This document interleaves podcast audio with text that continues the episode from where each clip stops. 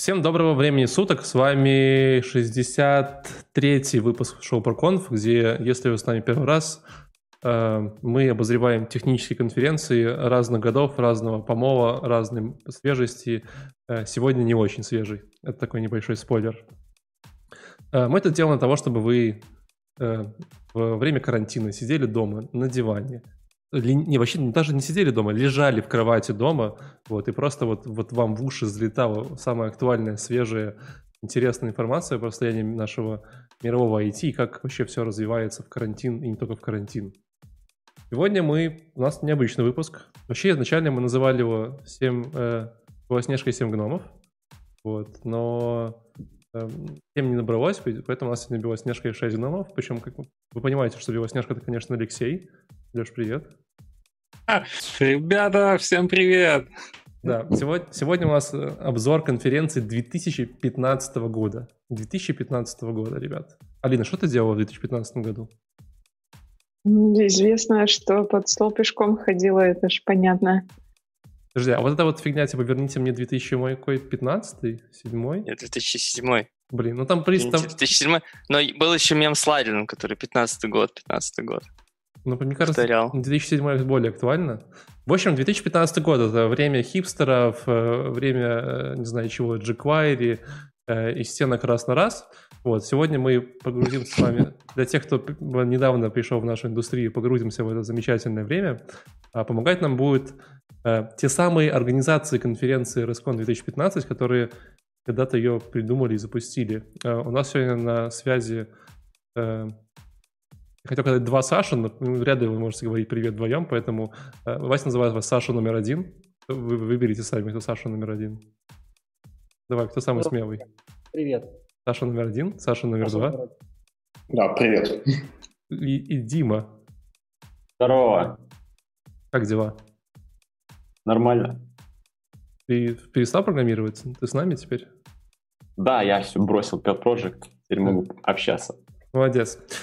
А, а, а кто будет держать, типа, вот это вот честь, э, достоинство? Кто будет рассказывать о том, как это все началось, как вы были пьяные и придумали конференцию, вот это все? С кем мне ну, за это все говорить? Кто да, был? со всеми можно Кто был главный? А кто из вас главный? Подожди. Главный, ну тут главный почем, если вопрос правильно так будет поставить. Вообще, э, да, я могу рассказать э, байку, которую я чаще всего рассказываю это то, что вообще идея, то есть мы говорим сегодня о конференции Respawn 2015, но сама конференция организовывалась сообществом Rolling Scopes, которому сегодня э, целых 7 лет, 7 лет первого метапа, э, можно Happy Birthday спеть. А ты подготовился? Я очень подготовился. У меня даже есть хлопушка. Итого, короче, пока вы поете песню. Happy birthday to you.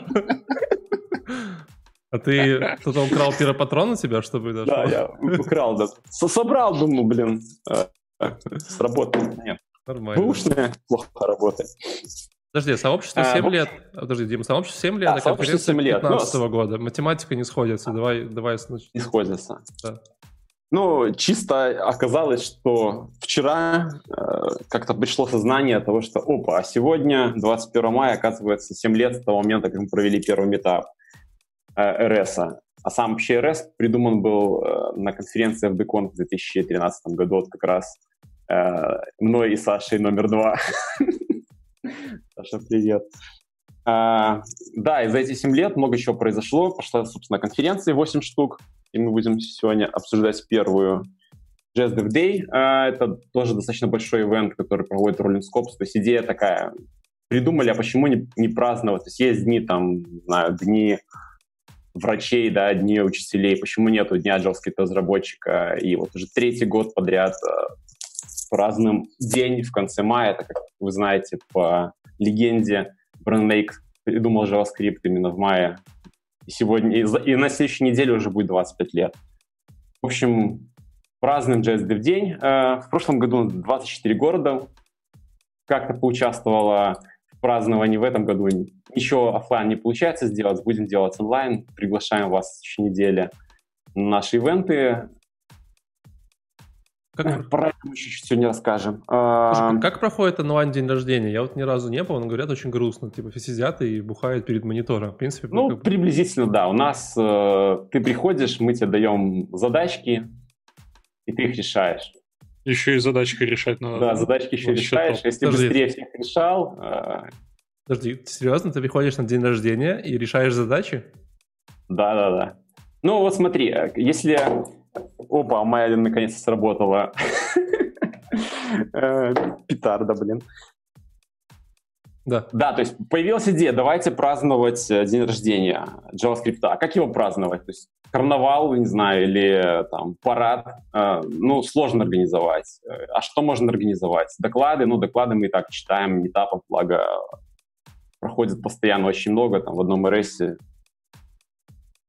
а, вот и придумали, а давайте викторину проводить. Собирать какие-нибудь глупые вопросы. Эти вопросы, то есть всем миром собираем разных локаций. Каждый человек, мы начинаем где-то в начале года собирать эти вопросы. Люди сабмитят, и из этих вопросов формируется какой-то дек, там, презентажка, которую потом шарят на все локации. Например, не знаю, у нас э, Леша решил провести JSDev день. Что он делает? Он берет готовую презентажку, берет друзей, и они могут э, от, от, от, отвечать на эти вопросы, тем самым какие-то веселые, какие ну, половина там мемы, половина серьезные. У меня нет друзей, что делать? А, что делать? Ну, сходить. Э, я знаю, что у нас там кто-то для студентов препод, я знаю, в Новосибирске или где-то препод мне написал, говорит, я хочу для студентов провести, не знаю, вот, а, их развеселить. Взял эту презентацию и им показывал, как ты их там спрашивал. Знаю, что, по-моему, в БГУ где-то даже поставили э, зачеты студентов за это. э, в общем, ну а в этом году провести э, встретиться онлайн не получится, поэтому, собственно, вот эта идея использовать QuickDraw, которая появилась как раз в конференции 2015 года, формат как раз Саша разрабатывал, Саша здесь, Саша номер два, э, может рассказать, наверное, расскажет подробнее, что это такое, благо э, этот способ развлечения людей на конференциях, но сейчас уже и на праздниках э, мы затестили там несколько раз. Саша ездил, не знаю, Саша лучше знает, где Саша ну, ездил. Ну, про развлечения мы еще сегодня поговорим. Вот, это да. будет отдельным блоком. А, что еще у нас есть? За 7 лет появилась... Э, она появилась школа Scops достаточно давно. Может, кто-нибудь слышал про школу РС? Не, вообще никто, не, никто ну, не знает. Никто не знает. не, вообще без понятия, что это такое. Ты вот, да, ты, ты, а, а, тебя, а тебя нету, ты, ты вообще не менеджером работаешь? Просто я тебе задал вопрос, как все начиналось, а ты все прорекламировал, но на вопрос не ответил. Я бы все-таки оттуда начал, хотел бы поговорить. Типа, как все начиналось в 2015 году-то? Все в 15-м? Да просто пришли, думаю, что конфу не сделать. Мало конфу, давайте конфу сделаем. А то там школа, да, да праздники какие-то а, давайте пригласим друзей. Хорошо, ну давай так. Ну, вот ты такой, типа, сидишь на работе, думаешь, да, я сделаю конференцию, да? И там ну, реально, да, так... реально такое, типа, вы так, типа, сели такие пять минут и готово. То есть там есть какие-то там проблемы, там надо поговорить, может кого-то нанять, там что-то сделать. Как у вас это работало? Ну, сначала пришла идея, там, а что не сделать конференцию? Так. Саша, расскажи. Конференция. Я Саша, да. Я могу дать немного предыстории. Давай. А, если это не слишком занудно. А, где-то с чего начались метапы вообще, которые были до конференции? Где-то в 2013-м э, я не рубист, я никогда не был рубистом. Я ходил на, на рубистские ивенты, потому что у меня были рубистские друзья, они были прикольные, крутые, такие позитивные, не знаю, просто хиппи от э, мира девелоперского. У них были классные ивенты. Был Минск RB, который мир его праху.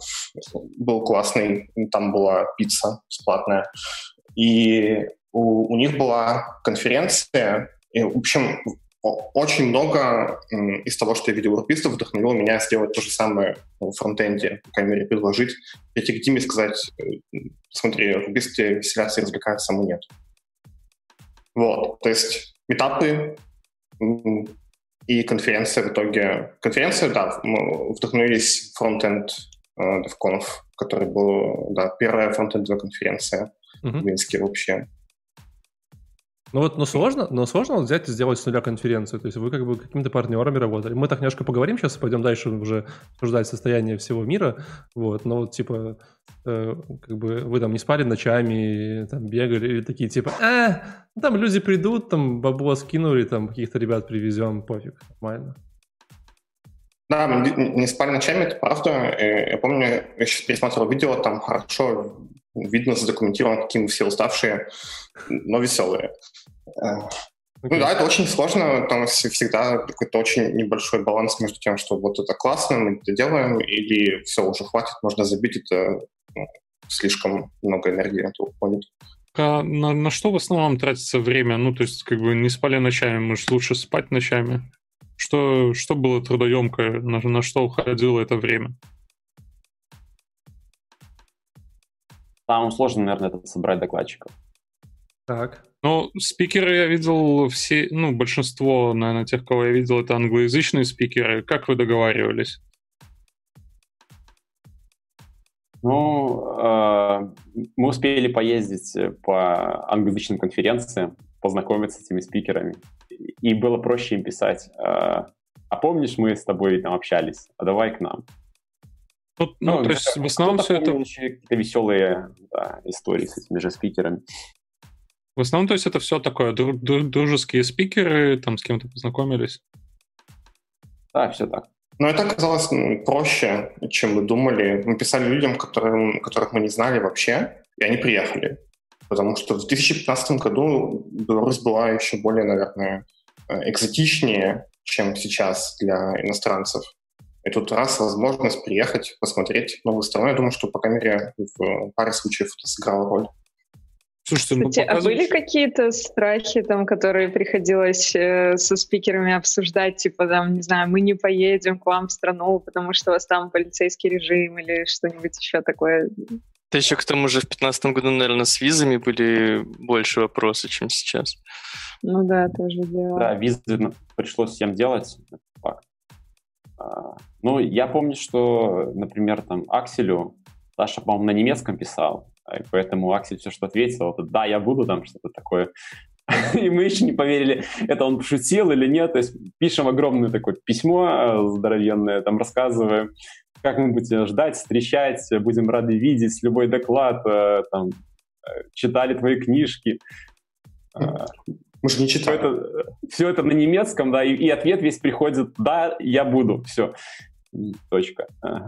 Я писал на немецком, я не помню. Ты, ты уверен, что да, это была первая конфа? Это был наш типа подход к докладчикам. Чтобы ага. смотреть все. Я, я не помню просто. Дима, ну, ты помнишь, как, как он согласился, как мы его пригласили? Я что-то вот забыл. Можешь рассказать? Хакан? А, я не помню. Но Хакана тоже мы не ждали, что он согласится, э, потому что мы писали там создателям, э, ну, Брэндону писали, там много кому писали. А, и как легко согласился Хакан, будучи сетью оперы и создателем CSS. Да-да, а у вас опера есть. Приблизительно так. Если есть в городе опера, я буду. Нормально. Слушайте, ну, ну, пока звучит все как бы очень, очень легко. Да, Сам... вообще, можете тоже сделать. На, на самом деле нет, типа скажу секрет. Вот. Кстати, из прикольного, если вы сегодня смотрите у нас видеоверсии, то э, на фотографии, которые э, есть там, э, можно найти меня. Вот те, кто найдет меня, короче, получат э, бесплатный э, бонус от... Э, кто первый найдет меня, я там был на этой конференции, я даже, я даже помню все, почти все эти доклады. Ну, как помню, помню, что я на них был. Вот, было довольно весело. Я Давай... уже тебя нашла. Я, я, я, я, тебе, я тебе до этого показывал. Нечестно. Там надо по-другому найти. Ребят, давайте сегодня обсудим, собственно говоря, мы еще вернемся к каким-то там вещам типа каких-то развлечений и прочего-прочего. Я бы, наверное, поговорил про то, как вообще изменился мир за, за последние пять лет, да? Ну, в частности, фронтенд мир. Вот, вот э, э, Саша Номерова, который сегодня очень, очень много молчит. Саша, наверное, молчит, потому что ему надо кричать в микрофон, но боится будить соседей, я знаю. А, а номер два может. Саша, как для тебя изменился мир за последние пять лет в мире фронтенда? Так, номер один или номер два? Что, еще раз? А, Саша, да, какого да, номера? Да, да, Саша номер Я. два. Да, ты, да. Окей, как изменился фронтенд? Ну, для тебя. Сильно. А, фронтенд изменился сильно. Для меня... Э, я, я начинал... Э, пять лет назад я бы точно сказал, что я фронтенщик. Сейчас я, я не знаю, кто я. Э, я пишу по-прежнему для веба, но эм, я бы сказал, что я делаю интерфейсы. Все технологии, которые мы использовали пять лет назад, чтобы там делать всякие кнопочки, и чтобы они были, чтобы они что-то делали, эти кнопочки, сейчас э, используются для серьезных вещей. То есть для совершенно других э, доменов, не только для интерфейсов. Это немного странно. Ты сейчас про jQuery так говорил, типа не, не уверен, что это было? Нет, ну, в основном JavaScript, э, который везде, э, на котором можно писать э, для чего душа пожелает.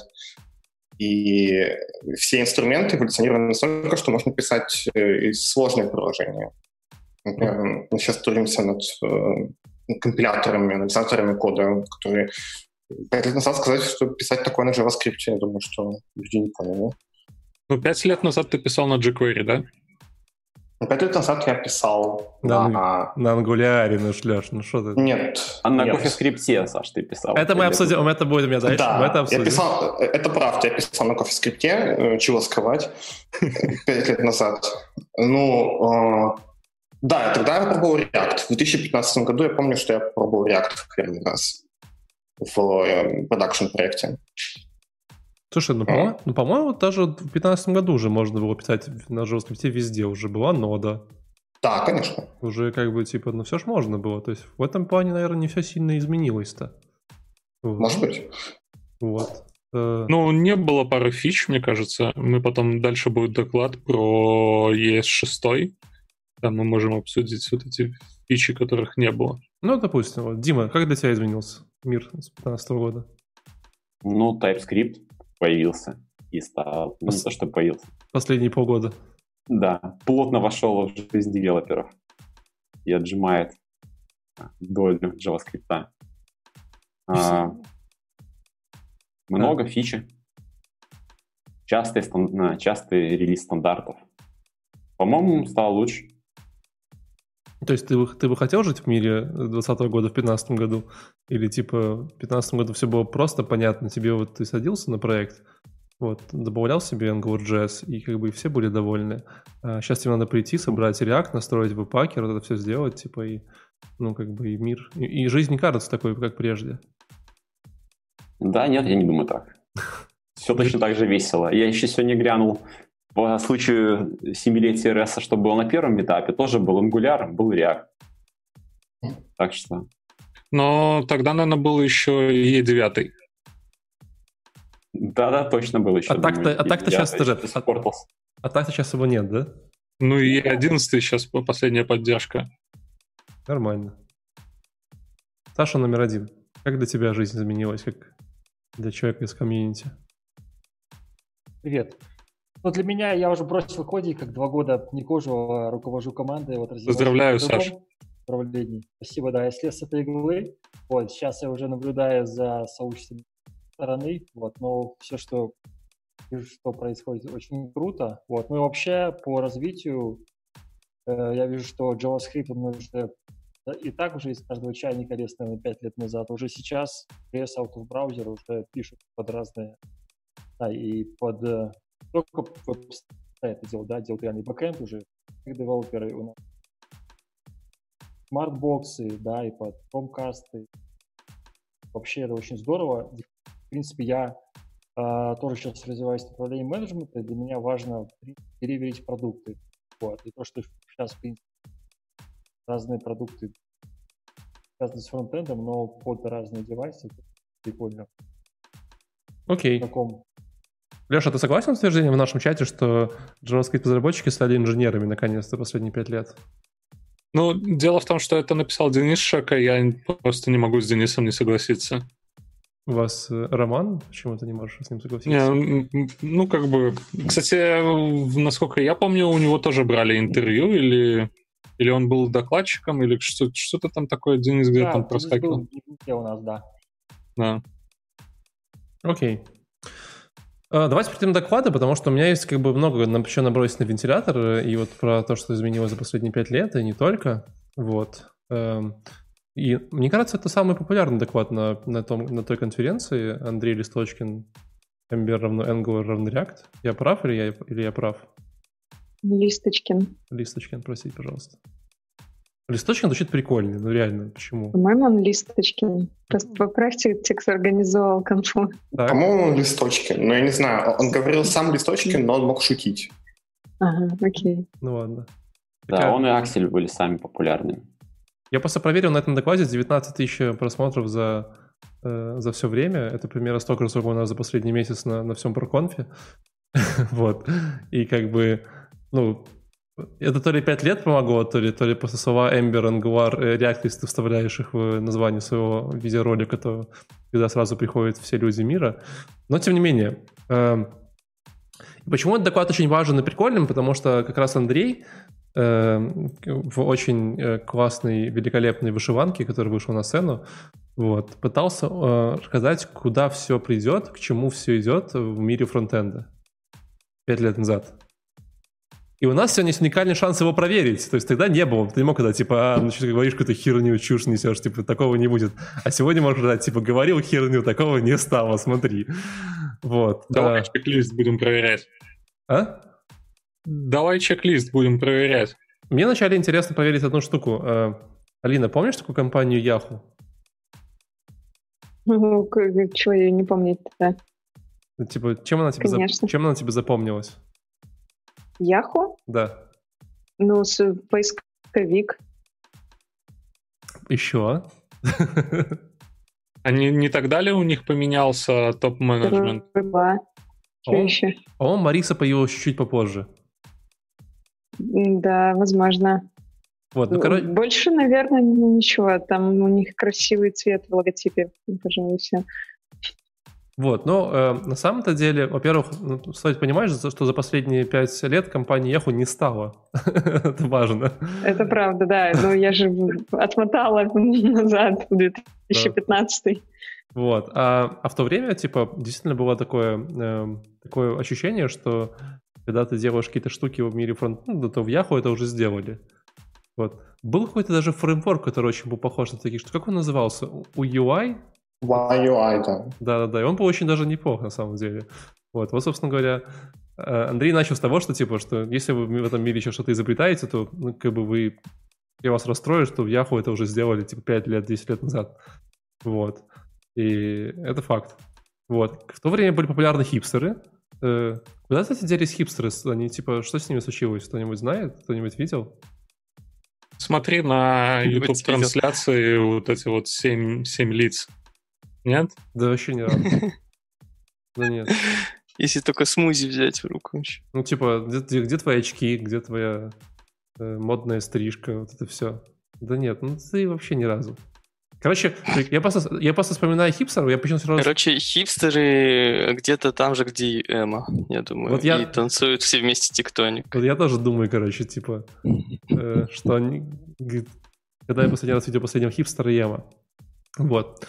Но э, в то время, как бы, если вы все помните, как, как, как оказалось, был популярен Angular.js, вот, и уже шли разговоры о том, что он не, там туда-сюда, и вышел Angular 2. Да? Э, кто-нибудь помнит времена э, из организаторов, когда вот Angular 2 вышел, и все были, всем было немножко страшно, все боялись?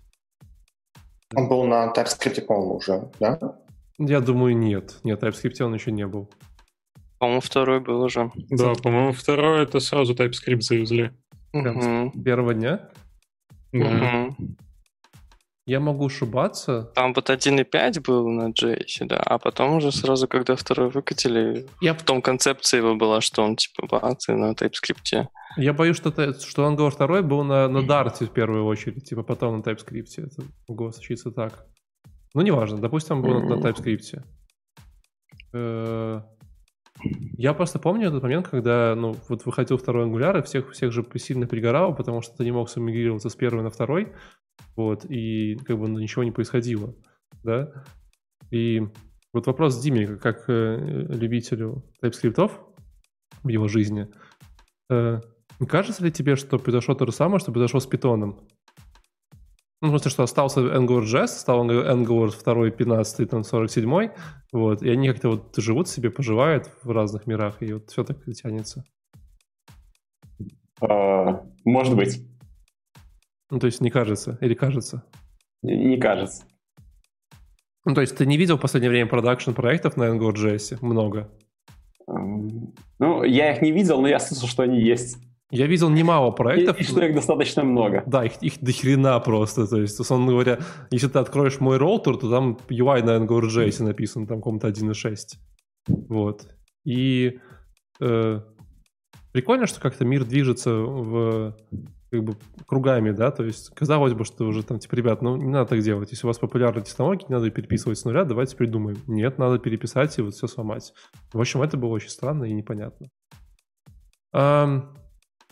Из, из прикольного, как бы, что Андрей говорил, он как бы, подводил такую черту, что на самом-то деле Ember, Angular, React, они как бы, ну, станут одинаковыми. Ну, типа, вообще одинаковыми. Э, Леша, ты, ты согласен с этой ерундой, что типа, в нашем... Не, ну, мы сколько, сколько выпусков не делаем, постоянно провожу какие-то различия между этими фреймворками и уже, на самом деле, определился для себя, какой фреймворк для чего.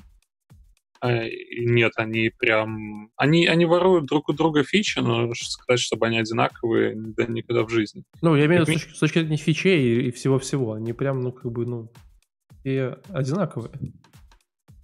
Ну, может быть, я же тебе говорю, фичи, концепты, может быть, одинаковые, но области применения у них различные.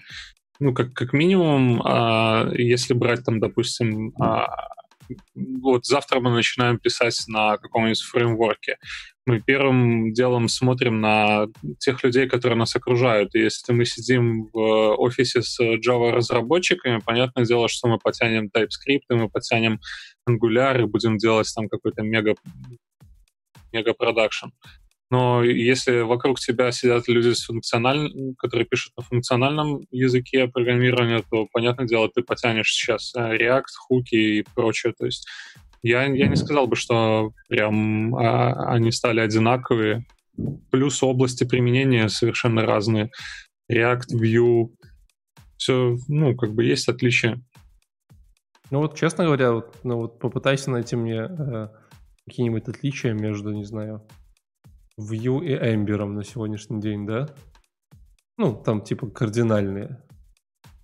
Ну, как мы поняли, что на, на Ember можно писать э, все. Он такой легковесный, получается, а на, в итоге у тебя. А на Vue не все. На Vue такой вот, типа, только магазины для котят. Ну, на Vue какой-то э, громоздкий enterprise, ты, ну, как бы там запутаешься. То есть Vue, мне кажется, больше для каких-то чуть поменьше проектов, чем там enterprise, какая-нибудь банковская система и прочее.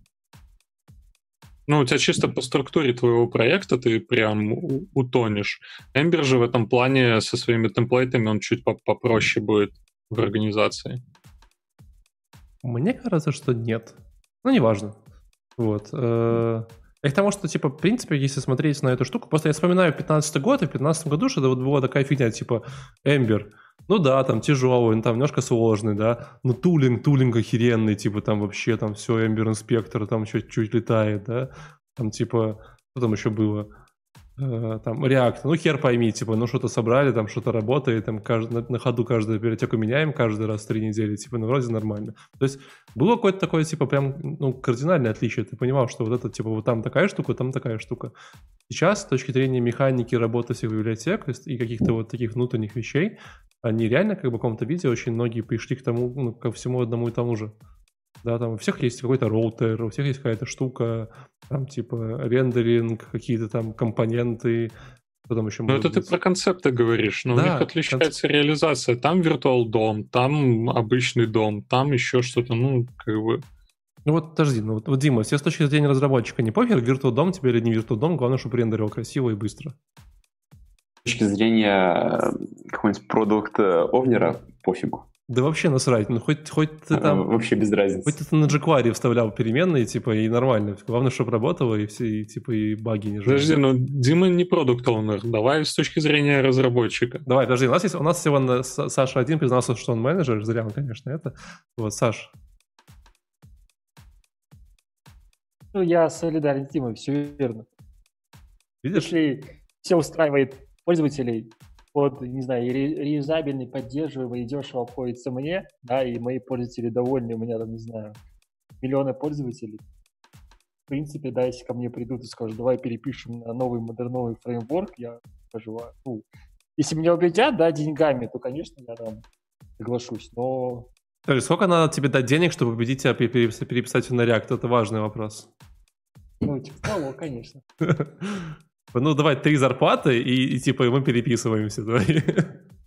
Да, да. Примерно так, хорошо. Ребята, учтите, кто работает, и Саша. Вот, ладно. Э, самое, знаете, что самое смешное? Я, я вот, смотря доклад Андрея, понял, что э, одна вещь э, концептуально не изменилась в мире того, в мире фронтенда, а именно, ну, вообще в мире технологий, а именно то, как мы выбираем технологии, в принципе. Вот, вот Алина, как, по-твоему, люди выбирают технологии даже там, все время? В 2015 году, в 2020 году и так далее? Давай. Опыт. Слушай, ну, э, тут нас, по поводу того, как люди выбирают технологии, на самом деле очень э, это сильно, как, я, как всегда, не удивлю никого, если скажу, что it depends. Э, и зависит это от очень многих факторов. Во-первых, будет сильно зависеть от, собственно, роли самого человека. Там, разработчик это или менеджер, или, допустим, вообще человек, не имеющий отношения к IT, но которому вдруг понадобился IT-продукт, и он сейчас пойдет и будет искать себе подрядчика, который этот IT-продукт разработает. Ну, в смысле, я имею в виду под IT-продуктом, имею в виду кусок э, какого-то софта. А, и дальше там уже вариаций масса. Например, а, вот что мы наблюдаем, если речь идет о каком-то крупном интерпрайзе, то для них в первую очередь очень будет важно а, так, так называемый стандарт индустрии, да, индустриальный стандарт.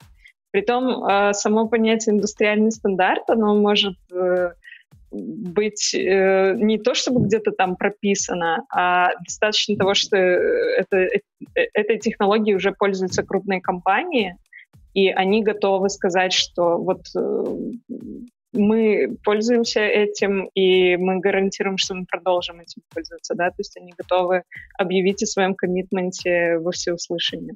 Если это, например, стартап, то там, конечно, совсем вообще другие будут приоритеты. Им будет важно а, получить как можно скорее свой MVP, и тут они будут выбирать э, просто отталкиваясь от того, что умеет один из их фаундеров. Ну и дальше это можно просто продолжать. Ты там набрасываешь э, какую-нибудь э, отрасль или формат компании, и можно примерно понять, как они будут подходить к выбору технологий. Я не знаю, так ли это было в 2015, но почти уверена, что это было так. А ты вот реально думаешь? А, реально, реально иначе еще... как еще объяснить такую популярность э, PHP? Ну, в общем, да. Да, ты вот реально считаешь, что люди настолько сильные и рациональные выбирают технологии для своих проектов? Я не то чтобы считаю, я ну, точно об этом знаю, я ведь как бы немного исследую этот вопрос. Да подожди, мне кажется, просто это работает примерно так, типа, ну, до многих маленьких команд. Ну, Enterprise это отдельный Сидишь мир. и да? гуглишь такой. Вася, Васян говорил, что React сейчас модно, и типа быстро можно работу найти. Буду учить React, будет круто. Или типа, а вот ну, да, а, да. Санек за пивом мне сказал, что это полный, короче, полный шлак, и PHP уже не модно. Ну, типа, вот это ну, вот... это если ты говоришь из роли разработчика, да. Ну, да. Если ты разработчик, то, конечно, Слушайте, тут будет... ну, если посмотреть из роли там продукт оунера или еще того, кто создает этот продукт. Сейчас, если открыть э, рынок вакансий, то на React намного проще найти разработчика, и на PHP тоже намного проще найти разработчика, то есть их намного больше. Э, больше не значит проще. Очень, очень больше всего в мире джуниоров, но не значит, что их очень легко найти. Понимаешь, тут э, не всегда это работает так вот. А, ну команду ты же не будешь стартовать джуниорами. Ты найдешь какого-нибудь толкового лида. Э... А лида, лида найти на любой технологии сложно. Ну, типа, что вот возьми любую, будет одинаково фигово и интересно. Просто потому что их количество достаточно ограничено на рынке. Вот. Ну, э, опять же, как продукт owner обычно ты ищешь просто не, не, не технологию, ты говоришь, пацаны, нужно сделать вот такую фичу, там, типа, что угодно делайте, запилите мне на чем угодно. Главное, чтобы... Ну, я не думаю, что прямо для чем угодно. Ты же риски должен тоже оценивать и при, прикидывать, тебе это еще суппортить хорошо ребята сейчас э, на модные фичи запилят, а что ты будешь через год делать, когда эта штука станет не модной? И у тебя на рынке будет ноль людей. Подожди. С React такое вряд ли произойдет. Подожди, подожди. Или... Продукт-оунеры не потеряют технологический стек. Продукт-оунеры вообще ни хрена в технологиях особо не понимают. Ну, это... Что ты под Смотря какой продукт-оунер. Они тоже разные бывают. Ну, а... обычно, обычно нет. Обычно все-таки они больше за бизнес-фичи, API, метрики и прочее. Да, то есть они вряд ли такие, о, типа... Я, я... Но они могут носить несколько шапок, да, и, и быть физически подкованными. И значит, э, почему они... А, не буду же они сли поверить. Кому-то верят. Пишем Нет. на Аурелии. Аурелия лучше всех. Не, поэтому... О, где-то такой... Где-то такой доклад был, помню. Да, кто-то поверил твоему высказыванию и, по-моему, пилил проект. По-моему, Егора не хватает, но сейчас на стриме он бы тебе рассказал по поводу Аурелии. Так я знаю.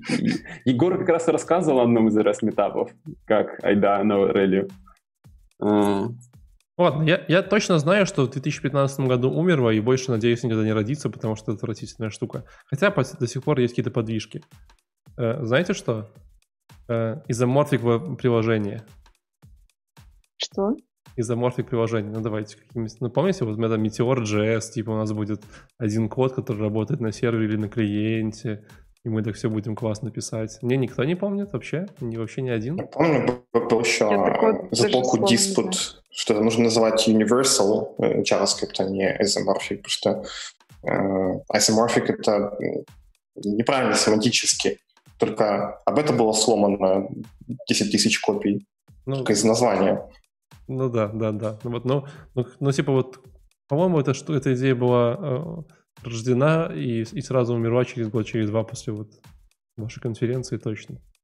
Потому что никто, по-моему, ну, писать... Ну, связи нету между этими двумя э, событиями прямой. Я, я не уверен, это не факт. Возможно, на вашей конференции Андрей сказал, что э, Meteor.js говно, и все, и как бы с тех пор это... Надо сравнить корреляцию э, популярности этого технологии на графике и так далее. По большей части все. Я, я бы сказал, что э, Андрей больше угадал, чем не угадал. Вот, наблюдая на сегодняшний мир. Ну, конечно, тут не хватает в этом, в этом ряду Ember, Angular, React еще слова Vue.js, да, которые его тогда не было, по-моему. Я думаю, что он уже начинался где-то рядом, да, то есть он как бы не был популярен, просто он был скорее как Аурелия или вот прочая ерунда, типа где-то там есть, ну типа вот первый релиз февраль 2014 года уже был. В мире фронтенда да, 2014 года февраль должны были все уже говорить, потому что вышла версия 0.1, его срочно пробовать. Просто, просто он не был популярен. Вот. Эм, как-то так. Э, Саша, у тебя у нас есть такая небольшая ставочка по поводу дневников RSConf. Смотрите, среди видосов э, той конференции есть еще какое-то количество атмосферы э, того, когда происходило, и вот Саша взялся все посмотреть, все нам рассказать. Саша номер один. Вот тебя часть первая дневника. Что тебе больше всего запомнилось? Первую часть, ты помнишь? Да, всем привет. Не знаю, не буду делить, наверное, по частям, просто скажу общее впечатление. Я их когда-то записывал с нашим оператором, и реально я почти ничего не помнил, сам пересмотрел. Вот. Помню ту атмосферу, сейчас могу поделиться. Давай. Вот. Наверное, первое, что хотелось бы сказать, зачем мы их снимали вообще, да? То есть хотелось, чтобы что-то осталось в памяти, первое, и чтобы что-то можно было показать людям, потому что в те времена этапы конференции на самом деле были не очень популярны. Там э, многие люди и многие разработчики сидели по домам и просто никуда не ходили. Их надо было как-то вытянуть. Надо было показать, что, ребята, надо ходить в конференции, здесь очень клево, клевые спикеры, клевая атмосфера. Здесь никто не кусается, наоборот, ты можешь найти таких же одиноких людей. И покусать. Объединиться с ними группу, да, и покусать других. Вот. И в те времена, да, вспоминая 2015 год, я еще, мы когда ходили, искали какую-то поддержку, спонсорство, я ходил и питчил за наше сообщество разным топ-менеджерам и разных компаний. Мне попадались даже из топ-менеджеров люди, которые спрашивали, а вы не уведете наших программистов на этой конференции? Да? Ну, то есть люди просто боялись туда отправлять людей или как-то портить. Вот. И реально надо было развивать даже эту культуру. Вот. Из этих дневников, да, самое э, краеугольное было собрать э, фидбэк теплый, без да, каких-то там заумных фраз, вот, или там какого-то такой вот месседж я посмотрел, и где-то плюс-минус все дневники были в этом управлении. Блин, все такие молодые, я смотрю на дневники все время думаю, ё типа, сколько лет прошло? Пять лет. Ну, слушайте, как, как вы считаете, вот э, я просто посмотрел, я увидел сразу же э, во втором дневнике Егор Мясникович у вас был, и я узнал еще Ваню Акулов, да, и мне кажется, что Ваню Акулова я первый раз там увидел на вашей конференции, а потом он уже начал продвигать себя как спикер и уже участвовал и в других конференциях, и в англоязычных, там уже искал свою команду перв-перв-перв. Ну, такой вопрос э, может быть не, не совсем точный, но все равно, то есть ваша же конференция, как одна из первых таких масштабных конференций по, по миру фронтенда, когда вот, э, как Саша говорит, вы пытаетесь э, научить аудиторию, что выходить это круто, общаться это круто. А вы же на этой конференции выращивали спикеров. Было такое. Ну вот как для меня Ваня Акулович, то есть он был вначале у вас, а потом стал спикером. Каково это вообще? Каково это нести такой груз ответственности? Ну, я не, не думаю, что мы на этой конференции выращивали. То есть, если ты имеешь в виду, что люди вдохновились, да, Ваня, да. и пошли... Э, да, но... Э, такой цели мы перед собой не ставили. Но вот следующие конференции, там, 16-17 года, мы оставляли отдельные стримы, э, которые резервировали под тех, кто вообще, в принципе, часто участвовал в метапах РС или в школе РС, ну или вообще каких-нибудь РС-активностях, и давали им возможность э, выступить, там, заранее подготовить какой-то доклад и поучаствовать. Э, ну, уже, по-моему, на какой-то там 18 году у нас около тысячи человек было на конференции. А, и такая opportunity я помню, что когда-то подавался с докладом на JSConf, и там приходил автореплай такой, ты там 768 в очереди со своим докладом. Мы рассмотрим твое предложение там через месяц. Я говорю, окей, круто. А на RSConf э, ребята, которые там... Э, короче, местные ребята, вот приходите, у нас тоже тысяча человек будет. Э, можно там за полгода подготовить доклад и, и почувствовать, как это там деливить его там на тысячу человек. Ну а вообще вот, э, Саша, вы выполнили свою цель с э, как это, развитием э, метапов и прочего в вебе? Да, я думаю, на 100%. Вот, я еще могу добавить, что я с Димой немножко не соглашусь, потому что мы растили спикеров, это 100%, и это конференция, да.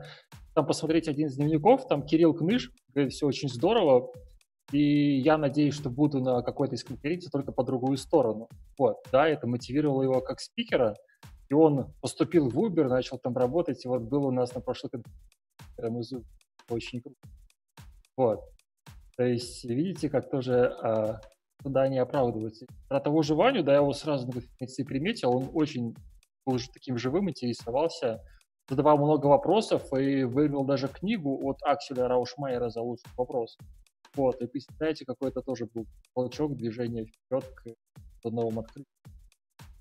Кроме конференции были метапы, и, ребята, вспомните, сколько докладов мы переслушали, да, потому что там э, спикеры были как опытные, так и не очень, вот, соответственно, прогоняли доклады, слушали, давали советы, и тоже, на самом деле, большое дело выслушать, скорректировать, потом выслушать еще раз и раскрыть спикера, показать, как это надо делать.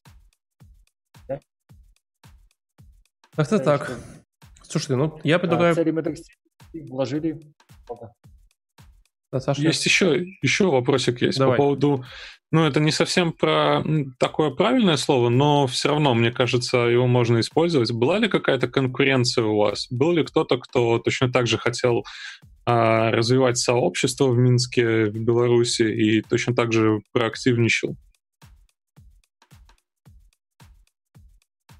И все молчат. Ну давай, Дима. Ну, сообщество... Тут можем обсудить э, термин сообщества. Да? То есть есть у нас э, люди, которые хотят там делать ивенты под каким-то названием. И почему нет? То есть любой, кто хочет, может э, придумать название, выбрать логотип, э, собирать людей и рассказывать. Есть какое-то глобальное сообщество разработчиков, да, и есть отдельные организаторы ивентов. Вот. А если говорить про сообщество больше, то я его отношу к термину сейчас школы, а именно, что, например, приходят э, люди, а, хотят научиться там фронтенду JS, учатся в школе там около, допустим, 9 месяцев годом, и они уже тогда ассоциируют себя, что да, я э, в, э, в сообществе Running Scopes, потому что э, я уже тут 9 месяцев или год э, э в школе, и я сначала был студентом, потом э, я ментор, или я тренер, или еще какой-то контрибьютор. А, ну, тут, тут больше про сообщество можно ну, им поговорить. Ну, слушай, но не мешает это какой-то контрибьюции? То есть э, так бы мы могли все вместе в а, одну конференцию какую-то вкладываться, было бы больше ресурсов, а так мы, получается, делимся на какие-то сообщества. Ты, ты в этом сообществе, ты то делаешь, а мы вот в этом сообществе мы лучше, мы делаем вот совершенно другие вещи. Давай касательно 2015 Сейчас эта ситуация еще больше усугубилась, но вот именно тогда. Ну, Почему у нас выбилось? Наоборот, стало весело. То есть, если в 2013 году, когда... То есть, идея, почему мы, сделали РС, потому что не было, как я, Саша уже сказал, реально других метапов. То есть, вот ты хочешь куда-то сходить, и вообще ничего нет. Э, то есть, для нас тогда... То есть, мы собирали легко 200 человек на метап. То есть, это... Мы говорили, а почему это не конференция? Вот 200 человек сидит на метапе, почему нет? А сейчас, ну, наоборот, классно. Каждую неделю, ну, сейчас, конечно, не, во время коронавируса нет, но в целом чуть ли не каждую неделю в Минске э, можно сходить на метап. А, Все окей. А, а по поводу, почему не собраться вместе, э, собраться вместе сложно, это замедляет принятие решений, да, то есть если вот мы собрались втроем, э, уже высказали какое-то количество идей, надо выбрать, что конкретно мы делаем, что мы никого не обижаем, это наша общая концепция, а если человек 20 или там, 15, договориться и принять какое-то решение, которое всем нравится, уже сложнее. Ну и плюс там делегировать, э, определить, э, допустим, у нас в лайнапе 8 докладчиков, да, и 15 человек э, э, хотят кого-то позвать. Как мы будем выбирать? Да, я понимаю, о чем ты. Ну, mm все равно, вот мне как э, я примерно в эти года вошел в комьюнити, начал как-то контрибьютить в это все и там подхватывал идеи Егора с завтраками и ходил к вам, и ходил в соседние еще а, комьюнити. Мне все равно казалось, это как такая разрозненная движуха. Каждый на себя пытается натянуть одеяло и такой типа вот, вот у нас конференция крутая, а у вас там конференция. А еще помню такую, по-моему, война, ну даже не война, а как-то была сложность с выбором дат, но это чуть попозже уже было, но все равно как бы, когда в, в одну и ту же дату совпало несколько конференций, и это, по-моему, чуть ли не два года повторялось. Ну да, с выбором дат это проблема, скажем так, да. То есть если два ивента на одинаковой тематике на одну дату, ну это плохо, да. Но по что мы, мы же ничего не делим. То есть если РС не продает, э, мы же билеты не продаем, а мы, э, не знаю, за что мы сражаемся? Ну, за, за, за аудиторию, за комьюнити, наполнить свое комьюнити максимально аудиторией. Ну, что... ну ты, то есть ты делаешь крутой контент, э, приглашаешь крутых докладчиков, вот ты твой там час славы, мило славы, но завтра кто-то другой придет и сделает это. Окей, еще круче, сходим туда послушаем. Алина, к тебе... Ну, на, сам, на самом деле... Наоборот, мне кажется, это, это можно... Давай. стимулирует, я хотел сказать, что чем больше, тем конечным пользователям лучше. Хотел добавить, что тусовка же у нас все, все же одна. Как Дима правильно заметил, мы не боремся за как там, не продаем билеты, поэтому люди ходят на все эти ивенты одни и те же, да. Я и сам сегодня свой метап провели, через неделю я пошел на метап. Пошел на метап, походу, и ушел окончательно. Да, других да, у нас не было. И... Потому что ты пропадаешь, потому что ты, видимо, шел на метап. Вот, но У нас, кстати, есть специалист по комьюнити в лице Алины, которая нам должна пояснить, Алин, как лучше, много маленьких комьюнити или одно большое? Слушай, ну, ты же понимаешь, что это очень такой нечеткий водораздел. В какой момент много маленьких комьюнити становится одним большим комьюнити, в какой момент большое комьюнити по каким-то странным причинам может там э, разделиться на несколько других, там, допустим, кто-то за Angular будет топить, а кто-то React, и все, и это уже два комьюнити. Ну, то есть тут э, сложно сказать. Э, хорошо, когда... Мне кажется, хорошо, когда много движухи. Вот много конференций в городе, так что некуда, негде дату выбрать. Вот прям классно. Люди ходят везде, спикеры приезжают, знают, э, что такое белорусское сообщество, и это хорошо. Как там говорить, что э, What is that may never die? Как на русском это было? Просто кто-то из нас отвалился. Что мертво, то не может да, умереть. Не да. может умереть.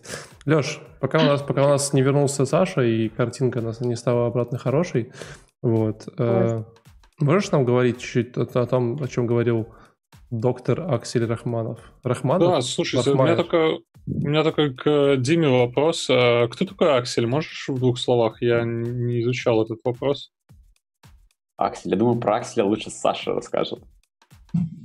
Ну, Саша ушел. Или другой Не, Саша, Саша два. Который остался, отлично. У нас еще один есть запасной. Запасной Саша. Леша будет двое сегодня. Саша общается с Акселем намного больше, чем я. Думаю, может ничего интересного рассказать. Аксель вообще крутой чувак. Давай. А, ну, в двух словах, это блогер про JavaScript, автор многих э, успешных книг до сих пор пишет в Твиттер интересные вещи, переключился на TypeScript последние пару лет. Очень э, постоянно экспериментирует, был известен своим блогом Duality, он назывался. А, там очень-очень просто до мельчайших подробностей разбирались, разбирались стандарты, какие-то особенности JavaScript, которые мало кто знает. Вот, потом это все издавалось э, книгами. Ну, так-то. И мы его пригласили, да. То есть тогда он еще выступал на конференциях, в то время он потом перестал. Он входил в состав э, комита или в, в TC39 или куда-то входил? Насколько я знаю, нет. В, прямо в TC39 нет. Но куда-то его, его постоянно куда-то приглашают для, я не знаю, качества консультанта. Угу. Ну, давайте тогда к, докладу. Доклад на самом деле довольно-таки интересный с, той точки зрения, как э, сейчас это все к, к нам пришло. Вот кто-нибудь вообще представлял в 2015 году, когда Аксель рассказывал про ES6 фишки? Ну, я тогда вообще не представлял, я тогда их не использовал, я тогда пилил на jQuery какие-то маленькие интерфейсики и был счастлив. А кто-нибудь представлял, Э, что потом, что буквально сразу же появится бабель, и все, все, все станет настолько тран, как это начнется транспиляция, и все будет, ну, можно будет легко использовать э, ES6. У меня такое ощущение, когда доктор Аксель говорил, Бабель, по-моему, уже в то время был. Вот мне как-то я вот пытаюсь вспомнить. Если, если не был, то уже точно зарождался. Вот. Но я, я, кстати, помню этот доклад, я прям очень хорошо помню, потому что я был в восторге. Это было типа такой... Это, ну, во-первых, почему его зовут доктор? Потому что ты сидишь на докладе, как будто на лекции в универе, вот реально. Типа сейчас все, все расскажут про вот какой-то стандарт E6, и такой, типа, каждый, каждый правильный момент, все будет классно. Но, Леша, знаешь, я к чему парирую? Мы же говорим про E6, да, здесь? Да. Э, я помню свои ощущения, когда это, в этом докладе, я до этого не читал там сильную спецификацию, там только он только выходил, вот этот E6. Вот, и я помню э, мои ощущения, потому что я на каждую фразу думал, а, так это как кофе скрипте. Вот, вот Саша, Саша номер два, он признавался, что он пишет, на, писал на кофе У тебя не было такого ощущения? Да, было очень многое, действительно, то, что уже было в кофе скрипте появилось в ES6, например, те же э, лямбды, те же arrow functions, они уже были в CoffeeScript, только с другой толщины стрелками. Подожди, в свете было две стрелки, тоненькая и толстая. Да, там было две толщины, стрелки, они, да, они были разные. Да. А, то, да. а, а в E6 толстая это то, тонкая это же самое, что толстая. Короче, там все сложно со стрелками. Вот, в общем, богу, больше нету кофе-скрипта. И вот я, я вот этого не понимаю. Это как, типа, знаешь, ты вот все время ходишь такой, типа, CoffeeScript говно, типа, это было так ужасно, все так страдали. Нет, блин, это была крутая херня для своего времени, офигенная. Типа, если бы ее не было, не было чертова Е6, наверное, ничего бы не случилось. Да, то есть ты как типа говоришь, что не, ну типа средневековье было полное говно, типа там вообще было все отвратительно и ужасно. Нет, это была крутая часть истории, где типа, ну как бы она дала шаг вот этим, тому, с чем-то мы сегодня сталкиваемся и имеем. Я вообще не понимаю. Почему, почему не пошло? То есть TypeScript пошел, а CoffeeScript что?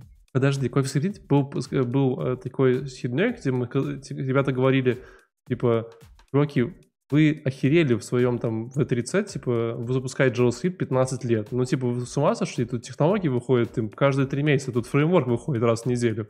Типа, а вы JavaScript пилите там 15 лет. Типа, вот мы сейчас сделаем, типа, такую херню, которая будет настройкой компилироваться в JavaScript, идите вы в жопу. И ребята посмотрели такие, типа, о, а что, реально можно? Типа, можно выпускать фичи не раз в 15 лет, типа, раз там в годик или полтора, и все. И, типа, вот это же было то же самое, что там в свое время был в ноде, если я правильно помню, да, когда была там EO.js, эта вся история, где они тоже там разосрались и сказали, а, ну так тоже работает хорошо. То есть это был такой хороший демо-кейс э, всего-всего. Поэтому, значит, не пошло. Пошло офигенно. Слушай, ну вот на самом деле докладик этот остается актуальным, мне кажется, в, в какой-то степени. То есть чувак как раз рассказывает про TC39, про то, как э, появился нейминг ECMAScript, то есть что в определенный момент э, там Oracle а, не позволил использовать JavaScript, и появилось название спецификации как ECMAScript, и на самом деле мы сейчас все должны называть э, не JavaScript не JavaScript, а именно как ECMAScript, и запустили этот отчет с версионированиями, и теперь у нас каждый год будет э, какой-то выпуск фич, объяснил про структуру TC39, как будут приниматься фичи, как будут разрабатываться. Это до сих пор остается, что на фичу падает один какой-то мастер, э, кто будет э, придумывать дизайн этой фичи и потом дальше воплощать ее. Uh, все открыто, вы можете контрибьютить в фичи, и это до сих пор так и остается. Но основные decisions принимает именно мастер и описал, я не знаю, я, я, когда я смотрел этот доклад, мне кажется, что если бы я сидел в аудитории, то это был бы как такой поток э, свежего воздуха, такой, что типа, вау, теперь мы в JavaScript можем вот это, вот это использовать. Хотя на самом деле, когда Аксель спрашивал аудитории, там, а вот вы знаете spread оператор или там arrow function, аудитория живо реагировала и прям типа он не был разочарован, что никто не знает всех этих фич. Что ты, Валик, мотаешь? Ты тогда не знал этого всего? Спот оператор это как в скрипте, да? Такие. Я просто подумал, что ты говоришь, что у каждой фичи есть мастер, и как бы если ты мастер какой-то фичи, то типа, то ты можешь себе в LinkedIn написать, короче, типа, что ты вот мастер какой-то фичи. Вот, и потом ты приходишь знакомиться в бар, говоришь, привет, а я мастер промисов, короче, это такое. Только мне кажется, что типа такого там и происходит. То есть мы захотели сделать приватные методы через э, Sharp, и все, и все начали обсуждать это. Но за фичей стоит один человек. Мастер привата. Вот так. Не, мне кажется, просто на каждую фичу, типа, знаешь, мастер асинхронщины. Э, да, но ты, ты как бы... Мне кажется, вот, вот честно, вот реально можно вот этот доклад доктора Акселя ощущение, что прям даже вот сегодня показываю студентам, и он все еще будет актуальным. Вот вам не, так, не кажется, ребят? Я вот думал сказать, что типа можно готовиться к собеседованиям по его докладу, потому что когда мы, допустим, когда чуть забегая вперед, мы, наверное, будем обсуждать где-то школу Rolling Scope, а когда менторы собеседуют э, своих студентов, там в списке вопросов есть как раз-таки э, фичи ES6, и как раз в этом докладе эти все фичи Аксель рассказывает. Но все-таки я не думаю, что можно готовиться по этому докладу, потому что он мельком пробегает их, и ну, всю глубину фичи понять, ну, мне кажется, нет. Особенно он представлял вот этот э, Simple и вкладывал в него там, что вау, это такая крутая штука, которую будут использовать. Вот кто-нибудь использует Symbol на, на своих проектах?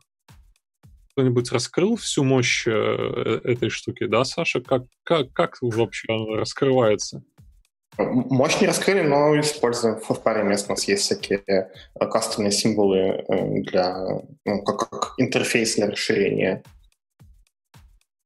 Wow. Я, Но я... там ничего нет сверхъестественного, то есть это там ничего мощного, ничего такого сложного. Там, по-моему, как-то символы еще с генераторами потом переплетались. Я помню, что это в этот момент да. я, я, я начал сильно плыть мозгом и думать, что блин, происходит, типа, что вот вообще, что, что творится в этом мире. Там была такая история. Но Леша прав. Я, я не знаю, где символы использовали так, чтобы вообще просто, не знаю, от и до чтобы был Подожди, а Symbol это такая же херня, как в CoffeeScript была, помните, такая штука? Ладно, я шучу. Не, не перестану делать на себе. Вот. Владик, давно ты использовал Symbol в своем проекте? Я вообще не в курсе, что это такое. У них есть там в мире, у него в его мире это чар. А, ну чар у нас есть, да. Часто чар используешь? Нет, часто. N-var чар, подожди, это важно. Э, тоже часто. Ну, вот. типа в базе редко это что-то меняем. Не, ну, это, такая... наверное, самая бесполезная фича из E6. Кто-нибудь знает еще какие-нибудь бесполезные фичи? Давай вот топ-рейтинг без, бесполезности вообще. Дима, есть какие-нибудь бесполезные фичи, вот, которые, ну, нахрена вообще? Какие там вообще есть, подожди, сложно. Сейчас загуглю. Ну, на самом деле меня прикололо, я не знал, что... Я прям даже не знаю, как это словами объяснить. А, когда ты... А, как это? Вычислительное название а, параметра в объекте. Я это так назову. Когда ты в параметре, в, когда ты в объекте создаешь параметр, но не задаешь ему имя, а пишешь прям вычисление. И это, оказывается, E6. Я вот этого не знал. Мне кажется, такое было раньше. Ну, вот он это презентовал как такой, типа, вау, смотрите, у нас в E6. Ну, может, было. Ладно, я, я честно пытался... А, Никто не скажет а, бесполезность? Я, я, я пытаюсь посмотреть доклад э, доктора Акселя, такое ощущение, что его снимали на телефон. А что с вами у вас произошло со съемкой в это времени? Такое ощущение, что кто-то стоял за вас и снимал на телефон. Сложно сказать. Но этот доклад, и еще что я помню про Акселя, помог нашу конференцию популяризовать, потому что Э, JS Weekly, который рассылка, э, написала о конференции только благодаря этому докладу, что вот, смотрите, Аксель засветился на конференции, всем смотреть доклад, и, и это нам помогло потом в дальнейшем э, искать э, докладчиков. Но, между прочим, э, доктор Аксель 15 тысяч просмотров, а Андрей Листочкин Листочкин все еще 19, поэтому видите. Да. Да, да. Леш, ты все с Е6? Да, самое бесполезное это символ, я понял. Да. Uh, у нас еще Саша хотел с нами поговорить по поводу того, как вообще они, такие развлекухи они придумали на конференциях. И тут написано виды развлечений для участников. Саша, у вас было что-то интересное? Развлечения звучит очень как-то э, слишком широко охватывает все наши развлечения. Я помню, что у нас были всегда фотобудки, например, тоже, тоже про тоже можем поговорить. Давай, нет, а давай, давай, нет, давай, золотой дождь был. Э, давай, давай, давай топ-3 самых твоих любимых развлечений за последние пять лет на всех конференциях. Вот таких необычных, не то, что мы там типа нанимали карликов мимов, это как бы скучно, и на каждой второй конференции по Java есть. Ну, почему скучно? Ну, ладно, не суть. Э, а, я, я просто как э, не могу не предвзято говорить, потому что я был поставщик развлечений, по крайней мере, одного из них. Э, там, опять же, это вдохновение черпалось из Ruby Community, где мой товарищ сказал, как он классно съездил в Хельсинки на RubyConf, и там был квиз, квиз был интерактивный, как была какая-то доска, такие раньше были дартс, только вместо дартс были шарики, которые прилипали. И эта доска определяла, куда кинули этот такой шарик. И так люди отвечали на вопросы про Ruby, про библиотеки. Там, допустим, кто автор Rails. Да? Ну, я думал, ну почему у нас такого нет? На этапах начали делать квизы просто по JavaScript. Они были составлены в основном из того, что было в интернете. Часть вопросов придумывали мы сами. Вот, людям вроде нравилось.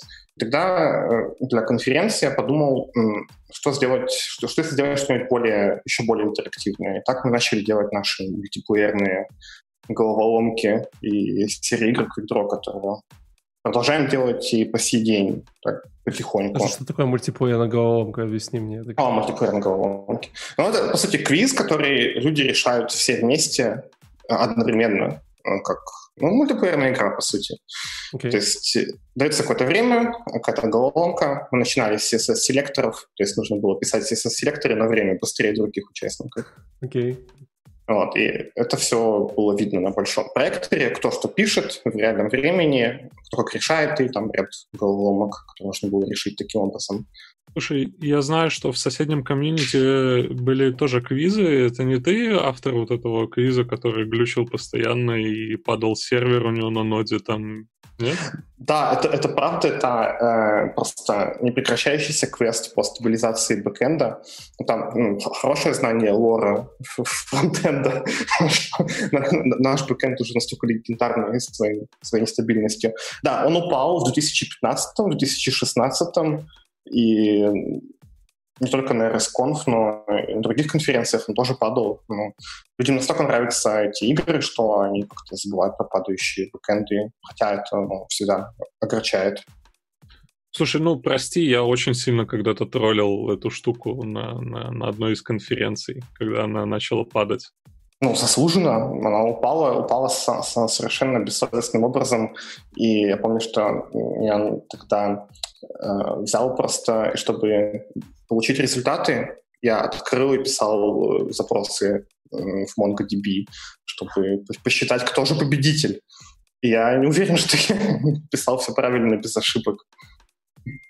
Эти хипстеры MongoDB, запросы в базу. Слушайте, а почему у вас все развлечения на, на ResConf связаны с работой? Вам нужно, типа, все время какие-то квизы решать, CSS-селекторы писать. По-разному мы будем решная задача. А можно как-то просто отдыхать? Были у вас такие тоже? Для людей, которые, типа, любят работать на работе. У нас еще был очень легендарный пластилиновый квиз. А, если ты помнишь, или, может быть, не помнишь. Нет. А, мы покупали кучу пластилина там, где это можно было сделать. Поясню, что не, не все конференции, не все веню разрешают а, проводить а, конференцию с пластилином. пластилин. Подожди, стоп, стоп, то есть вы подписываете договор, и там отдельным пунктом, типа, никакого пластилина во время конференции. Ну, там приблизительно, да, там, там вы что, пластилин, э, только если вы потом подпи- там, в документах подписывали, да, реально, что если мы что-то испортим, то там будем делать генеральную какую-то уборку заказывать, химчистку, люди там будут его оттирать, или сказать, где будет стоять пластилин, подстелите там фанерку. А, вот. Да, но так или иначе, по раз мы его проводили. А что вы делали с пластилином? Можно было слепить все, что угодно. Первый, по-моему, на первом квизе победил Трамп, а, который призывал не использовать IE6. Нормально, неплохо. Окей. Алина, дальше у тебя... Я здесь. Дальше там как бы на, в той конференции рассказывали, почему CSS, изобрели CSS в мире, в этом мире. Я, если, Там, я, да, я вообще... правильно помню, что это а. чувак, который, который придумал CSS, это, это вот из Швейцарии. Церна, да. Церна, да? О, это, это, это эпохальный доклад. Это прям эпохальный. Давай, трави. А ты, так, а ты эпохальный, он же не доехал. То есть там, короче, история заключается в том, что э, спикер застрял э, в Риге, у него самолет не там что-то он, а, у него один самолет опоздал, и на второй он уже, соответственно, не попал и делал доклад из э, какой-то гостиницы по скайпу. А, и эпохально на самом деле было то, что, несмотря на то, что он был в скайпе, как сейчас-то все уже знают, что можно конференции делать в скайпе, а В 2015 наверняка такого не было, но он сделал все очень круто. Он э, хорошо общался с аудиторией, и что больше всего мне запомнилось, если он не слышал смеха спонтанного после того, как он говорил шутку, он сразу говорил, это шутка, все смеялись, и все, короче, получалось. То есть, ну, прям он мог взаимодействовать с залом через скайп, это, по-моему, прям вообще огонь был. А, доклад э, в основном такой экскурс в историю и воспоминания о том, как все было клево, как они там World Wide Web рекламировали на таком плакатике, напечатанном на черно-белом принтере. Там у них э, висели распечатки этих плакатиков прямо, прямо на доске в институте. И э, слоган э, World Wide Web на тот момент был «You click, we do the rest». Типа ты кликаешь, а все остальное делаем мы. И, ну, в общем, там такой, да, экскурс в зарождение глобальной сети. А дальше он рассказывает о том, а, почему вообще появился CSS. И на сам... так у него, в общем-то, называется доклад, почему CSS был изобретен. А, но ответ на этот вопрос очень простой, и он меня на самом деле удивил, с одной стороны, с другой стороны, э, показался супер логичным. А, CSS был изобретен для того, чтобы спасти HTML. А, они сделали HTML. Я, я не знаю, вот у кого это, может быть, есть догадки, как CSS спасает HTML, или это слишком очевидно, но тем не менее, давайте чуть пообщаемся, набрасывайте идеи, как CSS спасает HTML. А, те, кто знает, молчите. Владик, Владик должен сказать. Владик, я чувствую, да, должна быть хорошая догадка. Это связь с ЦЕРНом через физику. Сейчас так, вот ты спасает HTML, потому что... Владик, омни омнивалентность электроны, думаю. Да, да, стабилизирует состояние там тегов, я не знаю. Слушайте, ну это вопрос на, на собеседование уже пошел. Да, серьезно? Ну ладно. В общем, конечно, если бы меня спросили, я бы, естественно, тоже ничего не ответила, но ответ простой, логичный. Нет, типа люди... есть логичный ответ, да? Да, люди начали э, адоптить быстро HTML, потому что это очень легко и очень прикольно создавать э, свои странички. Эм, ну и то, что вообще начали адоптить э, World Wide Web и интернет. Эм, и ну, естественно, как только они начали создавать свои странички, им туда захотелось э, притащить каких-то более красивых визуальных эффектов. И чуваки, да, типа того. И чуваки стали бояться, что сейчас э, в этот HTML за, завезут картинки, потому что возможности самого HTML, они очень ограничены. Он там э, позволяет создавать текст в каком-то очень таком упрощенном формате, да, в плане вообще его расположение на страничке. И они э, подумали, что сейчас туда народ затащит картинки для того, чтобы э, сделать этот текст не таким скучным. И в этот момент они поняли, что если в нашем HTML появятся картинки, то он может превратиться в какую-то такую технологию, подобную факсу когда у тебя есть какой-то кусок текста, который ты, в общем-то, можешь передать другому человеку, но этот человек уже с этим текстом ничего сделать не может. Он не редактируем, э, по нему невозможно ничего искать. И поэтому они стали искать э, варианты, как вообще сделать больше э, всяких визуальных прикольных функций. И таким образом у них появился CSS. А дальше он рассказывает, как они там добавляли в него... А можно я, можно я добавлю? Давай, да. А потом прошло какое-то время, и люди реально добавили картинки, только это были картинки на пиксель на один пиксель, и так появилась табличная верстка. Типа того. Никто не понял, не важно. Да, там там много, на самом деле, всяких классных было историй. Я уже ну, вообще, сейчас, наверное... а, можно, а можно я поделюсь ага. своими вот воспоминаниями по этому докладу? Потому что... Рассказывай, вот, да. Прикинь, ты сидишь в аудитории. Ну, как обычно, ты ни хера не читал программу конференции, потому что нафига ее читать? Тебе так все на конференции расскажут, тем более один поток, выхода у тебя нету, да? То есть не то, что ты можешь выбрать другой доклад и уйти. Вот, и все, не читал. Ты там приходишь, типа, там, почему там CSS was invented? Ну, прикольно. Какой-то чувак, который приехал. Ну, классно. И в момент, и ты осознаешь, что это парень, который, когда ты родился, примерно, в те года, придумал CSS.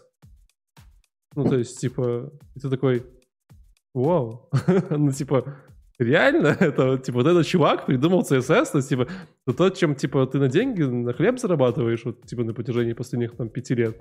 И вот прям так, реально, класс.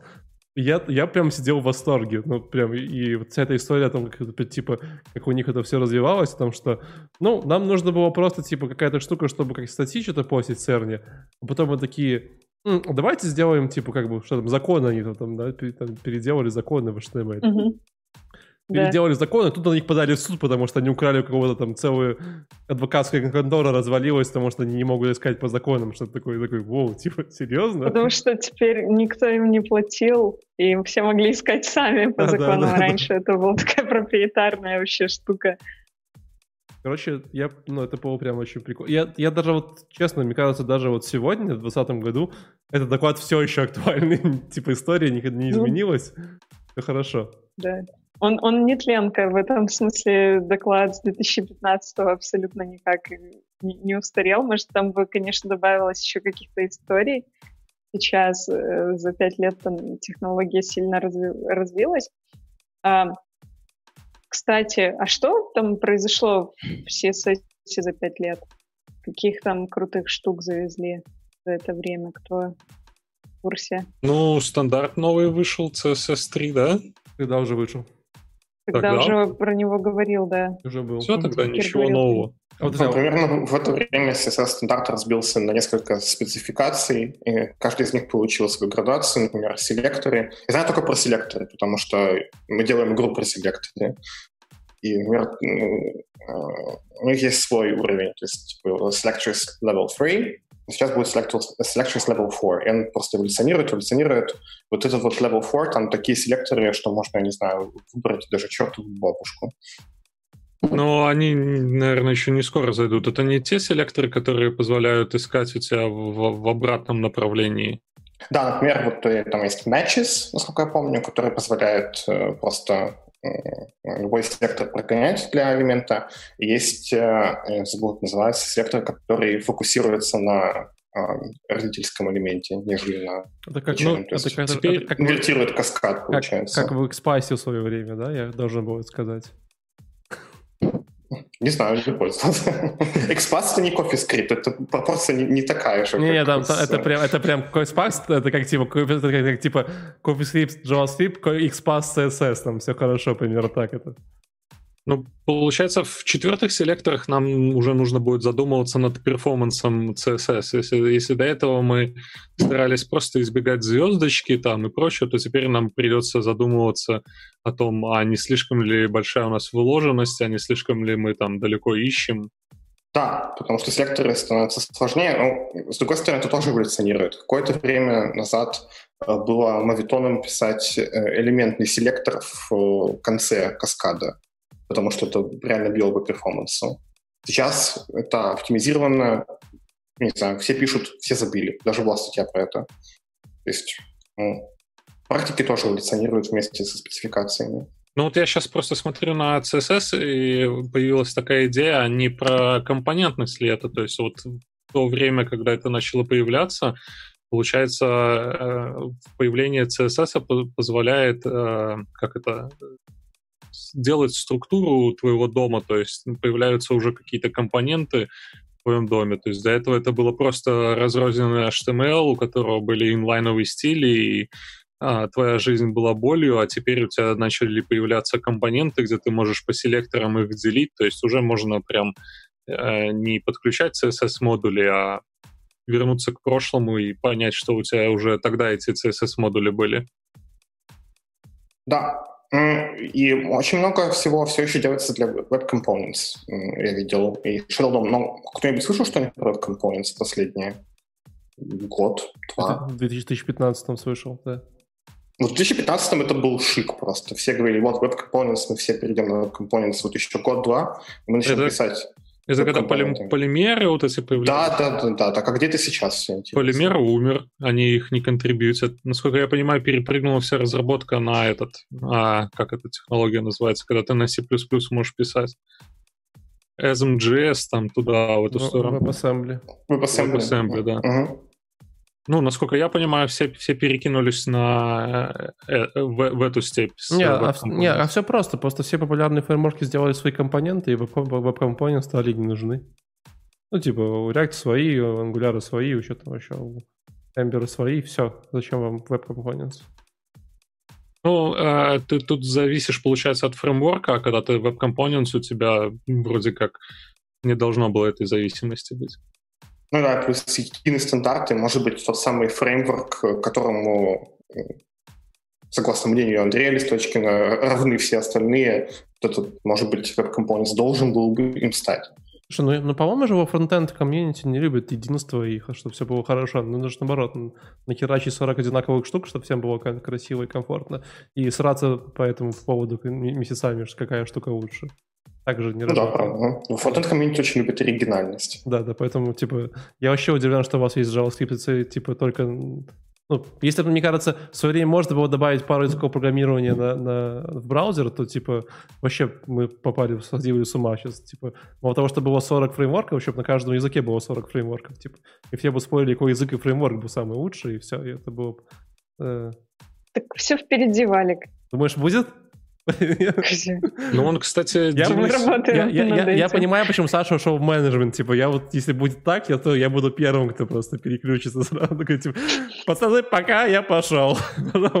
Не сегодня. Я, я пошел менеджить другие проекты. Да, да, да, наверное, да. Честно, девелоперам было проще, правда. Приходилось меньше говорить и больше думать, да? Понимаю тебя, понимаю. А ты тоже сейчас вот полдня программируешь в Word, а полдня программируешь в Excel, да? И чуть-чуть в Zoom? Целый день в Excel, наверное. Outlook и Jira Development. Нормально. Неплохо, хорош, хорош. ODD и J. Ну, на самом деле, вон Денис э, в Шека в чате пишет, что все нормально, на веб-компонентах есть проекты. Ну, как нормально? Все, Мало. Все четыре компонента пишут, типа, все четыре проекта на компонентах есть. Один из них. проект Дениса. Нормально. Ребята, я бы еще пару прикольных историй про Хакана рассказал. Не против? Давай. Конечно, давай. Да, просто Хакан, он рассказал еще историю, как он э, стал, э, почему он перешел в оперу. Он сказал, что опера лучше всех реализовала стандарт CSS, да, то есть там было куча браузеров, и E, еще какие-то, вот. И опера лучше всех реализовала, и поэтому он пошел заработать, стал вот. И он летел к нам не только на конференцию, а еще и в оперу. Вот. То есть у него на субботу в Минске был запланирован, запланирован поход в оперу. Вот. И сетевой оперы не попал, к сожалению, в оперу. Подожди, а опера в Минске был какой-то офис или что? Он, наверное, имеет в виду в обычную театр. Театральную. А, подожди, я так. Билеты туда, да. Я понял. Там уже была предыстория, да, в начале, что он сказал, что поедет только в тот город, где есть опера, да? А мне кажется вам, что в любом русском городе, более-менее крупном, есть опера? Ну, типа, как бы нет такого. А кто вообще? Да, вот, а есть люди, которые вот живут в Минске и ни разу не были в опере тут, кроме меня? Кто-нибудь? Я один такой, Я да? была. Вадик, я знал, что мы с тобой братаны. Ну, сделайте хай Да, еще такие истории, и тоже довольно-таки интересные. Мне кажется, он рассказывал вот про вот эти, как он а, вот эти законы норвежские он выложил на сервера и не сказал об этом Тиму Бернесули. Вот потом подумал, э, когда газета о них написала, что 20 э, норвежских анархистов публиковала законы, и все такое, он решил, блин, надо сказать руководителю, подходит к Тиму Бернсули и говорит, слушай, чувак, я тут выложил норвежские законы на наш сервер, а Тим Бернсли смотрит такой и говорит, и что, тебе надо больше места? Нормально. Показывает, что они, ребята, были, ну, выступали за открытый веб, чтобы все было доступно всем, и как бы у него ни даже мысли не было, чтобы их удалить или еще что-то. Давай еще загрузим. Вот. И тоже вроде бы его доклад, да, как уже упоминалось, но реально вот и сейчас я пересмотрел, и вот через 10 лет будет он также актуальным. Там ничего, ну, как там, нового нету, ну, допустим, та же история, как про такое простое свойство, как border радиус, да, кажется, ну, border радиус, он знаю, есть, всегда был, на самом деле там шла большая дискуссия, он и как он думал, что Борди Радиус это что-то из 70-х или 80-х, когда был такой э, дизайн и показал пару примеров такого обтекаемого дизайна, подумал, что круглые кнопочки просто что-то что не то. А потом говорит, блин, как я ошибался, как там вышел iPhone, и там все было такое круглое да, да, да, и обтекаемое. И, ну да. Э, и такой, да, поэтому очень интересно я историю от него послушать. Слушай, но э, помимо того, что мы сейчас поговорим по CSS, э, как бы если вспоминать 15 год, э, еще было пару прикольных вещей, которые были модны на коне. Э, вот я сейчас немножечко сделаю такой небольшой кивок в сторону VR и WebGL. Леш, помнишь такое? Да, да, да, да, был доклад. Я не был на конференции, но посмотрел этот доклад. А Мартин Ньюман, The Visual Web of uh, Today and Tomorrow, WebGL and WebVR. Ну, про WebVR он особо не говорил, он сказал только в ключе того, что WebGL нам позволяет делать красивый WebVR, но э, тогда он э, презентовал и показал, как э, легко и просто можно рендерить всякие 3D-сцены с помощью там, того же 3GS. Не знаю, я сейчас смотрю на подобные технологии, я их нигде не использовал, и мне кажется, что это прям вот шик попасть на проект, где WebGL есть. Кто-нибудь вообще пилил что-нибудь на WebGL? Конечно, ну, я. Валентин, ты понятно, ты все, у меня все есть, у меня есть, у меня есть вообще великолепная история про WebGL. Хотите? Давай. Короче, у нас на пятом курсе были лабы по OpenGL. И, и, ну, их там было 4 или 5 штук, они там, типа, все такие были последовательные, типа, знаешь, сделать сцену, потом что-то сделать анимацию, бла-бла. Вот. И э, пришел преподаватель такой, типа, ребят, ну кто делает все лабы первые, там, допустим, до первого, там, не знаю, ноября, то, типа, ребят, все, класс, автомат, короче, типа, делайте на любой имплементации, типа, там, э, OpenGL, который есть, типа, все будет окей. Вот. Э, кто когда-нибудь писал на OpenGL, знает, что значит, ну, именно на OpenGL, вот на сях, вот эта вся история, там просто типа, ну, чертов ата Израиль, там типа, конечно, огромное количество полотнищ и текст и так далее. Мы-то были, ребята, достаточно умные, мы такие, м-м, есть же WebGL, это же типа, ну, как бы OpenGL, но типа WebGL. И вот, и так, также есть этот вот 3GS, который как раз типа еще больше. То есть есть, есть WebGL, а еще есть 3GS, это как фреймворк для WebGL. Вот, в общем, в принципе, 5 лап занимало примерно 2-3 дня написать. На OpenGL это типа 2-3 недели минимум занимало. Ты просто там ставил сцену, э, конвертировал модели, заставлял их двигаться, и в итоге у меня э, медведь летал на воздушном шарике по полю, что-то такое, с деревьями. вот. И, короче, мы, мы эти лабы сдали. Я сдал первый, смысле, я сдал второй, потому что мой друг сделал, я у него скопировал код, немножко поменял пару пикселей, сдал точно так же. Я никогда не делал бы первый, дурак. Вот. Э, ну и после, короче, нас двоих запретили делать лабы на WebGL, короче, на всем потоке, потому что это было слишком легко, и типа он такой, что так тоже? Такие, ну сорян, ну типа веб, он такой, блин, я не ожидал, все, короче. Вас принимаю, но всем остальным нет. Так что, те, кто не сдал лабы из-за меня, извините, я хотел, но так было. Короче, это примерно последний раз же, Леш, когда я пытался, когда я работал с WebGL.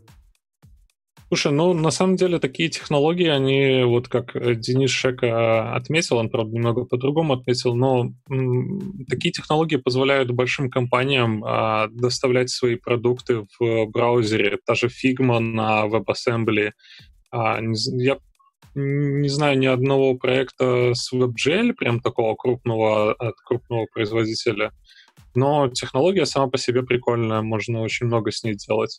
Ну, и вопрос. уже тогда можно было делать. Прям 2015 год, и я шокирован на самом деле. Ну, вам не кажется, вот вопрос, да, вот WebGL, это же типа все-таки история про OpenGL, а OpenGL чаще всего история про какие-то игры, 3D-анимации и прочее, да? Вот реально, а кто-нибудь играл в браузерные 3D-игры последние три года? Я играл. Да, и это я чтоб, играл... И чтобы прям Знаешь, играл. Как... Подожди, чтобы не то, что там поиграл 15 минут, такой, ну, прикольный, бросил. А что вот прям врубился, там, типа, фигачил. Не, ладно, в такое, наверное, нет. Но прикол, короче, в том, что вот э, в том же VR-чике э, есть, э, помимо игр, типа, которые какие-нибудь встроены, ты можешь открыть браузер, да, и, и там, короче, типа найти просто любую VR-игру, да, и открыть, и она будет нормально вполне себе отображаться такой трехмерной штукой. Там, конечно, больше по приколу всякие штуки, где деньги вот так бросать можно, или еще что-нибудь. Но, типа, оно забавно расширяет библиотеку всякими VR-мелочами. Слушай, был, э, да и сейчас остается такой человек, как Сойер, который э, делал кучу всяких э, how-to на JavaScript, на jQuery, что такое Git, ну, то есть объяснял э, веб-комьюнити для, для джунов, как, как работать с вебом. И он часто устраивал небольшие токи, такие минут по 30-40 там, и играл в этот момент в какие-нибудь игрушки, и, судя по всему, они были на WebGL, то есть это игрушки в браузере были. Э, я видел как э, что-то наподобие Дума, ну, то есть довольно-таки прикольно. Ну, вот ребята пишут, а вот, что... кстати, интересно, а вот стадия как-нибудь использует этот WebGL? Google стадия? Да, Google Stadia. Она, то есть я понимаю, что там рисует, они она не прям рисует, э, но типа для вот какой-то быстрой перформансной передачи данных и отрисовки типа low latency, может, там что-то используется такое? Слушай, ну вроде же о покойниках типа или хорошо, или ничего. Она только рождается, только началась, все сейчас будет в силе. Не говори так о Google Stadia. Даже ты что, купил годовую подписку, что такое, что было? Я, ты, ты так ее защищаешь, как будто... Нет. Нет? Google купил мою компанию, должен защищать. А, я понял. Денис, Денис говорит, что первый выпуск фильма в 2016 был на WebGL, но, насколько я помню, они сразу же на, были ориентированы на ESM.js, то есть они перелили через э, WebAssembly без... Хотя, может быть, там и WebGL где-то присутствовал. Ну, короче, я к тому, что мне казалось, что в WebGL это будет история про игры, мы будем такие классные сидеть и рубиться в дотку в браузере, но по факту жизнь рассудила по-другому. Ну, мне кажется, это больше для каких-то прикольных графических штук. То есть даже вот я недавно у себя с коллегой общался, и он мне показывал, что он делал на WebGL.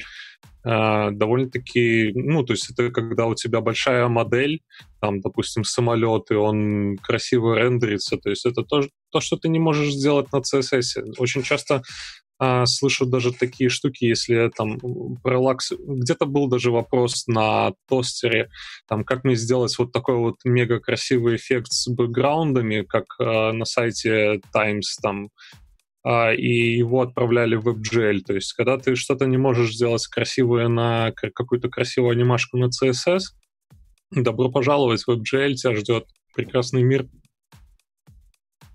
Ну, знаете, что я скажу? Я сейчас посмотрел я нашел свой GitHub э, репозиторий, где я делал лабы на, на WebGL. Вот. Э, 8 октября 2013 года это было. Э, мне очень нравятся комиты под названием э, Butterfly равно two wings плюс body. Или add stupid rotation. вот, или типа... А ты знал толк в нейминге? Make, make a full screen. типа, так прикольно, короче. Я, я вам, если вы попросите, я вам скину репозиторий по поиграться. Кажется, он даже до сих пор может чуть-чуть работает. Вот. Но все написано на CoffeeScript, поэтому вы не переживайте. Все, все как надо было сделано. Я поностальгировал бы. Ты говоришь? Я поностальгировал бы, почитал бы CoffeeScript. Ты прям, я тебе потом скину. Okay. Может, я могу даже тебе коллаборатором сделать, может, там пару багов управлять. Давайте за Bacon JS. Бакон или как он там правильно? А была такая, Бейкон. Бейкон? Бейкон, да. Это, это что-то из uh, Старкрафта, там эти баконы, по-моему, или как они там, батоны? Это какой-то писатель Бейкон. Есть Роджер Бейкон, есть Фрэнсис Бейкон. Но это не тот Бейкон, это просто бекон. Да, это же просто бекон. StarCraft Потому никто не играет, да? Нет, StarCraft это для стариков. StarCraft что? Ну, в StarCraft были там то ли баконы, то ли батоны, что-то такое. Были которые... батоны. Батоны. Батоны. А, батон. Ну, все перепутал тогда, сорян. Ну. Так что у нас... Э, Саша, доложи, пожалуйста, что там с Бейконом за докладик? То время был? А, приехал горячий финский парень, рассказал про свой горячий э, финский фреймворк. Так. Мы подумали... Ну, Что? да, по, по сути, да. А потом э, э, нужно что-нибудь сказать про функциональное программирование. А это ж, а это ж, а это ж типа RxJS только, только до этого. 0.1, да? Да, RxJS тогда, э, по словам докладчика, был не open source еще, и поэтому он решил сделать свой, э, свой FRP с э, ячейками и стримами, и сделал. Он и представил нас на конференции. Это, это был прикольный доклад, потому что была очень красивая презентация. Там прямо вот была ревью э, презентация, да, тогда был очень моден ревью, 100% докладов делались на ревью JS. И э, у него редактировался код прямо на слайде, и потом под поток, этот вот э, реактивный FRP-шный поток, он был представлен потоком плывущих шаров с каким-то содержимым, которое реактивно менялось. Вот. Это было круто. Что, можно сказать, э, я удивился, я посмотрел репозитории проекта, он до сих пор еще разрабатывается, то есть автор э, Юха Па, Паананин, не знаю, как произнести его сложную финскую фамилию, он до сих пор не забросил, поддерживает, и э, у проекта есть контрибьюторы, там сейчас висит, по 15 pull реквестов ожидающих ревью, то есть вот FRP, я не знаю, он всегда было как-то как сбоку к фронтенду прикручено. Помню легендарный доклад Александра Соловьева про ClojureScript. О, да. Ты, ты даже в эту сторону пошел? Я просто вспомнил, э, э, вот как только вот, FRP фронтенд, вот, ну, тогда э, начали говорить про FRP еще больше, я, как он рассказывал про ClojureScript, и как там вот, что это графические интерфейсы, FRP это все создано друг для друга, поэтому э, реактивное программирование всегда где-то было рядом с фронтендом, но э, по-прежнему не, не стрим, наверное. Ну да. Ну, ну нет, оно в последнее время начало набирать как бы всякие пользы, вот эти вот все реактивность. Ну, то, что слово React, он типа говорит реактивность, реактивность это типа функциональность, там, ну, плюс-минус. Ну, слушай, ну, React связан только отчасти с реактивным программированием. Ну, скорее, ну, наверное, немножко по-другому. Знаю одну историю, как э, веб-разработчика выгнали из чата по функциональному программированию. Угу. Слышал, слышал. Да, Лин? Не, не, не помню такого.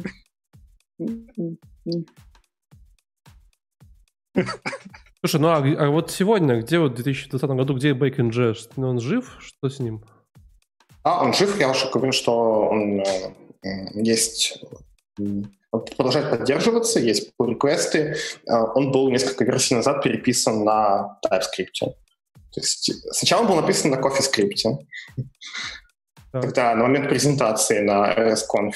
Но сейчас э, ну, угоду моде, ну и вообще, да, типизация, все такое, поэтому не так сказать теперь. Как и многие другие проекты, кстати. Ну да, ну да. Слушай, ну, по-моему, 6 тысяч звездочек за 5 лет существования проекта, это как бы грустно.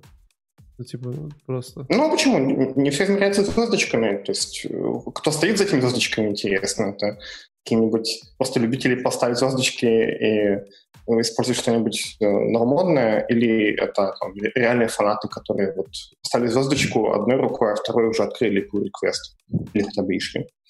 Резонно. Согласен. В общем, э, Backend Jazz жив. Если вы любите функциональщину, то сходите, посмотрите на RxJS, потом посмотрите на Backend JS, выберите, что вам нравится больше. Одно из двух. Подсказываю, RxJS больше. Круче, наверное. Владик, ты сегодня долго терпел.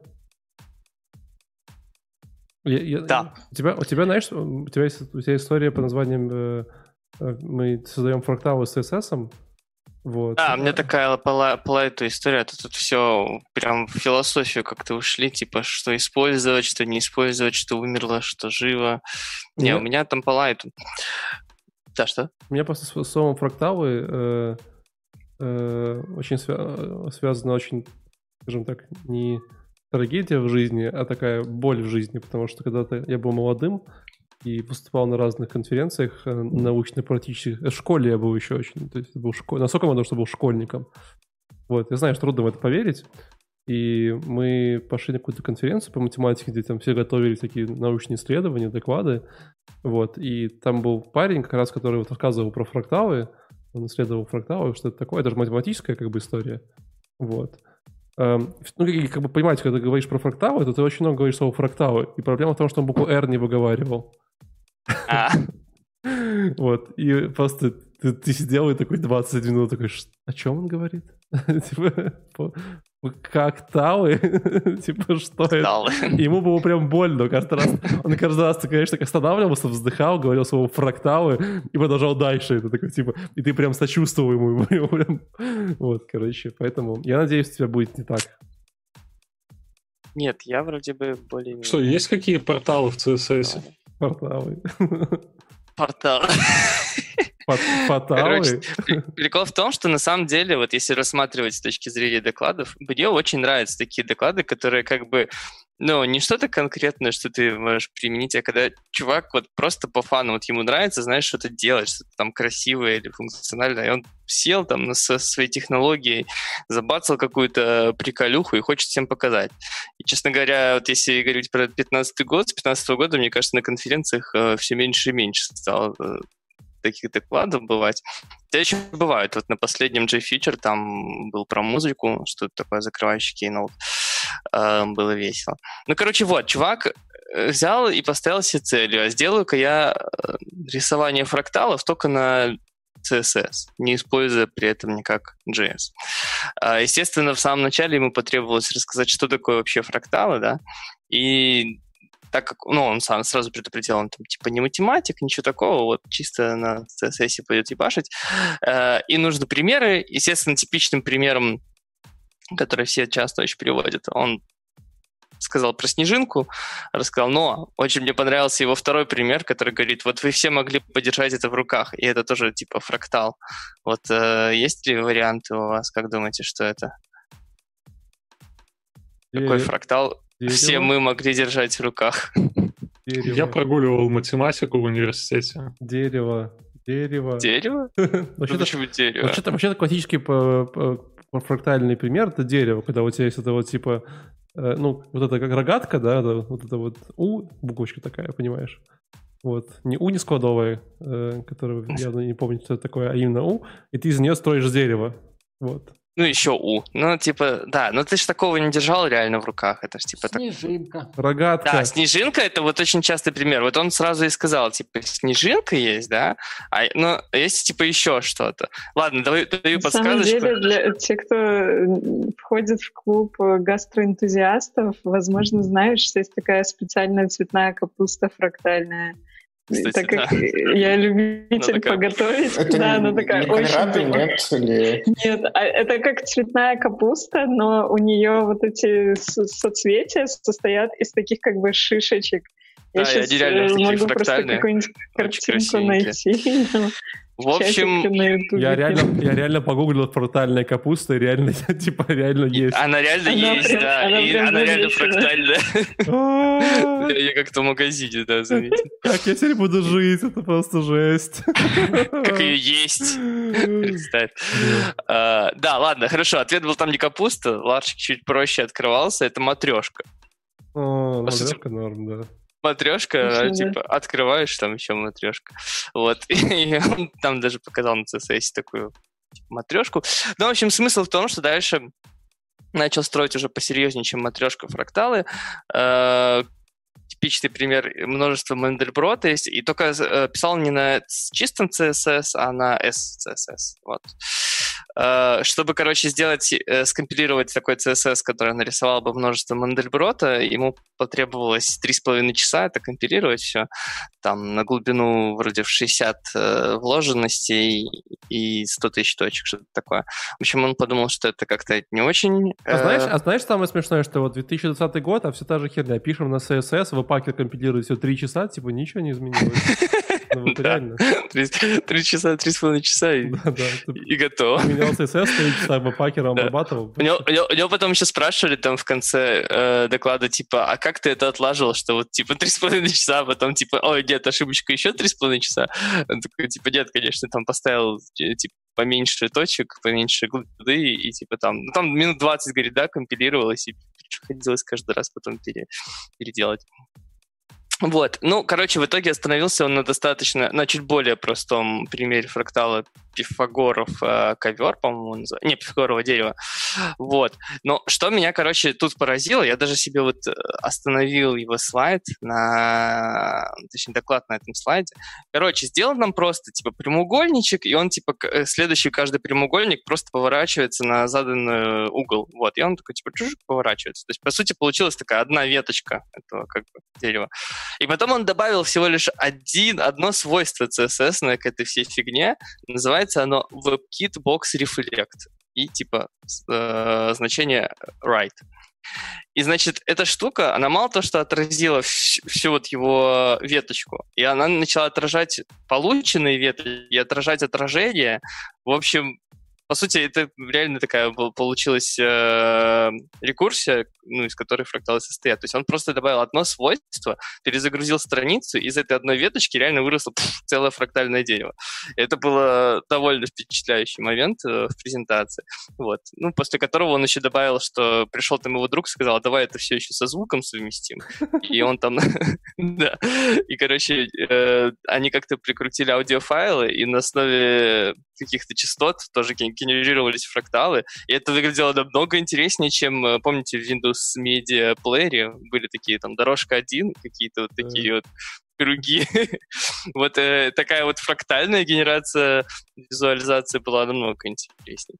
Ну, в общем, такой, блин, мне понравился, он веселенький, докладик, быстренький, на релаксе. И главное, видно, что человек, он реально очень э, passionate, да, он прям э, очень этим горит, и, и реально в конце у него получились мало того, что фракталы, так еще и анимированные, и без единой строчки на JS. Я считаю, это как бы лайк.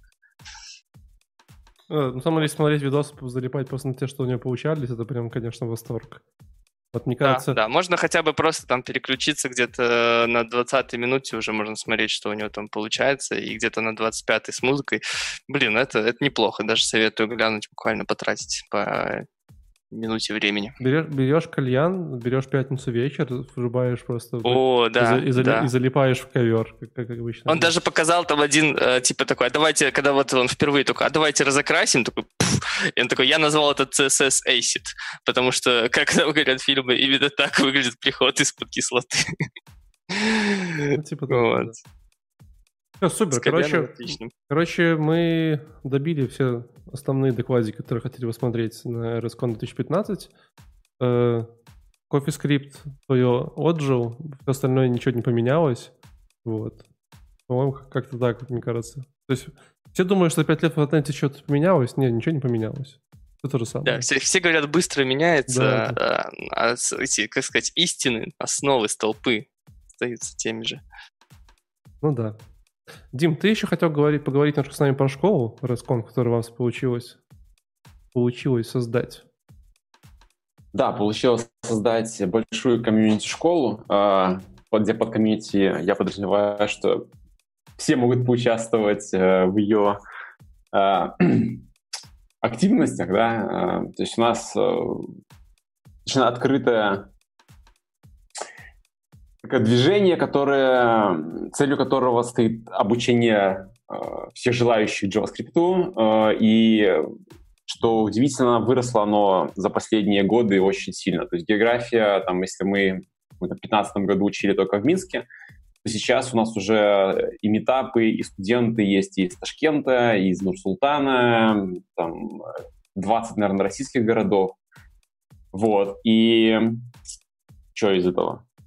Не знаю, может, что, может здесь тоже кто-нибудь учился или учил?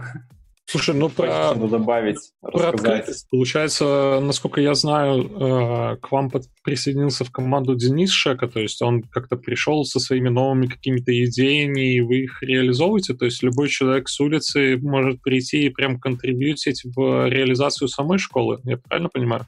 Да, ну, Денис придумал э, и, и воплотил концепцию активистов. Такая а, вещь, как э, что студент, попадя на курс, уже сам может э, помогать учить других студентов там буквально через месяц-полтора. То есть мы там, процесс обучения 6 там где-то месяцев, 6-9 месяцев в зависимости что хочет освоить человек. Но дело в том, что там через месяц уже видно, что его скиллы или там софт-скиллы чуть выше, чем у других, или есть желание еще делиться, и он может там, например, контрибьютить в таски, может контрибьютить, записывать какие-нибудь там разборы чего-то тасок, может просто отвечать в чате. И вот. Денис, да, он, я могу ошибаться, но минимум три года, я думаю, Денис активно контрибьютит в школу. Подожди, ну то есть, ну ты говоришь, что это вот прям вот типа бесплатно все, то есть не надо деньги платить. Да, то есть вообще нет. Ну, то есть там можно, то есть есть на Open Collective, на который нам занейтили, по-моему, за прошлый год там 400 долларов где-то. А, но э, то есть я могу сказать, что в прошлом году участвовало сколько, 200, 329 человек были, выступали менторами, да, и там полностью курс прошло, только один курс у нас сейчас есть э, закончило, по-моему, 700 человек. Окей. Ну, вот. по, по поводу бесплатности, на самом деле, я после REST School не совсем понимаю, зачем все остальное существует. То есть, э, ну, действительно, и это и благодарность к, не знаю, Дима, ты в соло это организовывал или вместе с ребятами? Конечно, с ребятами. Соло это нереально. Э, от, отличие RS это то, что работает 24 на 7, всегда есть э, контрибьюторы, активисты, которые придумывают какие-то идеи и приносят. Э, ну, то есть, например, у нас недавно еще не было кросс-чека, а теперь у нас э, есть такая фича, где студенты выступают в роли там тестеров, да, и тестят э, таски друг друга, или, ну, я упоминал, э, активистов, э, или просто можно придумать и предложить какой-то хакатон, опциональное занятие, задание. Можно провести студенческую конференцию. Вот э, мы сегодня говорили, а давайте так сделаем конференцию. Но если ты у тебя есть там сообщество, есть друзья, тут ну, намного проще сделать э, конференцию, там, выбрали дату. Ну, если об онлайн вообще речи. Э, Получается, провести. вот, э, опять же, продолжая то, что в в рамках школы я вообще перестал видеть смысл рекламировать какие, э, какие-либо другие школы, потому что, ну, зачем, зачем платить деньги? Ну, конечно, остается один единственный момент, зачем платить деньги, чтобы обучаться, это как стимул какой-то определенный. Но в плане контента, в плане качества об- образования, которое доносится до студентов, мне кажется, что это прям вот топ. И правильно ли я понимаю, что kill фича и вообще самая, сама, самая большая сложность в как это при разработке школы, при организации школы, это найти людей, которые будут э, проверять задания, которые будут преподавать какие-либо предметы. И как, как, как вы это решали? Как, как, вы, как появилась эта проблема и как вы решали? Ну, то есть, как я говорил, комьюнити-школа, кто угодно может прийти и почитать лекцию. То есть у нас, мы знаем, э, как ты говорил, ком... в школе только, то есть нету профессиональных преподавателей, все разработчики. И разработчики знают, на чем они пишут. Ну и вот, э, то есть ты видишь в теме веб-пак, почему ты, если тебе есть желание, а давай я вот проведу стрим, э, и там отдельно наши стримы, у них там по 12 тысяч просмотров есть. А, то есть ты вот захотела, как, как это быть э, стримером на такую огромную аудиторию? А, окей, да, пришел, подготовил, там, прочитал, пообщался. А, да, но сложно это. Дело в том, что да, и открытость рождает ту проблему, что если у человека появился такой проект, э, он и, и, и, и его contribution может быть там всего две лекции, но, но это окей. То есть сейчас э, ну, смотри. Программа сделана таким образом, что э, если выпадение от, от нескольких там людей э, не, не, не аффектует. Ну, получается, в, насколько я помню, в прошлом году пришло порядка трех тысяч э, студентов на, на первый курс. 2300 вот в этом. Да, как, как появилась идея с менторством, что любой чел- человек может прийти и помочь э, проверить задание, помочь студентам как-то лучше принять материал. А, ну, тут вообще о обучении, если говорить, да, то есть что такое, есть, есть там образовательный бизнес, да, есть просто обучение, есть, э, то есть недостаточно, чтобы была какая-то, представь, супер классная книжка, ну, не знаю, есть какой-нибудь супер, супер офигенный учебник. Тут еще вопрос, будешь ли ты этот супер офигенный учебник там читать и что-то по нему делать. А, но в комьюнити-школе, вот да, то есть пришли одновременно 3300 человек, а, пришли учиться, есть дедлайны, да, они все бегут э, этим дедлайнам. а, и вместе учиться веселее. А, кроме... Так, что мне надо еще сказать? Ну, я больше про менторов, что... Да, и менторов... Ну, идея была в том, что ментор помогает... То есть, если ты, тебе интересно пообщаться с людьми, да, не хватает вдруг общения, хочешь, не знаю, или хочешь просто софт-скиллы, или хочешь быть, то есть мы разрешаем быть там тем лидом, да, на, может свою игру какую-нибудь сделать, например, студентами. Окей, у тебя есть идея, ты готов делить, делиться своим временем э, студентами, уделять свое время, окей, будь ментором. То есть ты им э, своим временем поможешь э, не бросить обучение, там, закончить его. То, что не, пом- не поможет сделать учебник. Сколько у вас, не был. Сколько у вас сейчас менторов? А, на одном, на самом крупном курсе 250 человек. Ну, это круто. Слушай, ну я все жду, когда могу спросить, как бы, но вот я вот молодой варщик пятого разряда, куда мне идти, чтобы в вашей замечательной школе э, отучиться и стать великим фронтенд CSS, HTML, э, табличным верстальщиком? Ну, э, это хороший пример. Многие приходят и говорят, «А, тоже есть ментора, и меня должны учить. Там. Тут здесь не так. То есть здесь больше э, какой-то... У нас не, не санаторий, у нас так, выживание, да. А, если ты тебе есть интересно, да, то есть здесь вот есть комьюнити, тоже таких же людей, как ты, хочешь, которые там хотят, хм. из сварщиков или там, да, Вы их всех бросаете в яму, и кто выживет, Да, мы, мы их бросаем, да, и э, они друг другу помогают в каком-то виде. Истории таких, как у нас там, наверное, не знаю, очень много. То есть примеры там, где у нас, например, там золотодобытчик у нас был, э, парень, который реально в Сибири добывал золото, и потом приехал и сказал, я не хочу быть строителем, попробовал, я хочу быть программистом. Давай, ну, помогите. Ты сейчас про Лешу а... только что говорил? Я не понял. А, наверное, нет. Нет. Или, например, да, у нас э, ну, я не знаю, наверное, какую профессию вы не приведете. Врачей там э, много было, к сожалению. Лучше бы врачи лечили людей. А, но так или иначе, да. Хорошо. Слушай, но за ссылочку пришлешь, когда идти?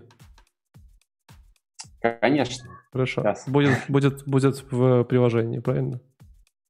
Слушай, вот по поводу наборов. Получается, что э, школа стартует несколько раз там в год, набирает людей, а не задумывались, чтобы сделать э, вообще в целом просто выложить материал, подготовить э, какое-то учебное приложение, которое будет себя вести по этому курсу без всяких э, каких-то таймлайнов, без... Э, ну, то есть... Тогда ты ничего не выучишь.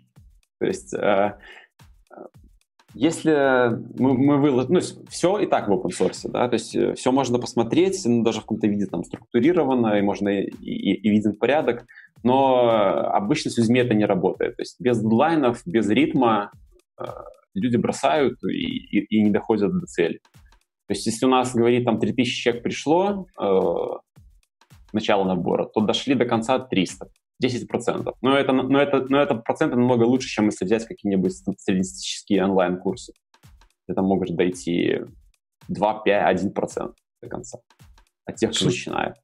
Слушай, Один... есть еще один такой, как это, может быть, э, троллинг немного или хайп, короче. А правда ли ты, что ты все это делаешь э, в рамках ЕПАМа? То есть да, правда. в ЕПАМе есть определенная должность, и ты только этим занимаешься. Все так. А, то есть интерес ЕПАМа в данном случае, что support комьюнити, да, и hiring джуниоров, которые зашли, прошли школу. Ну все, все карты раскрыты, спасибо большое.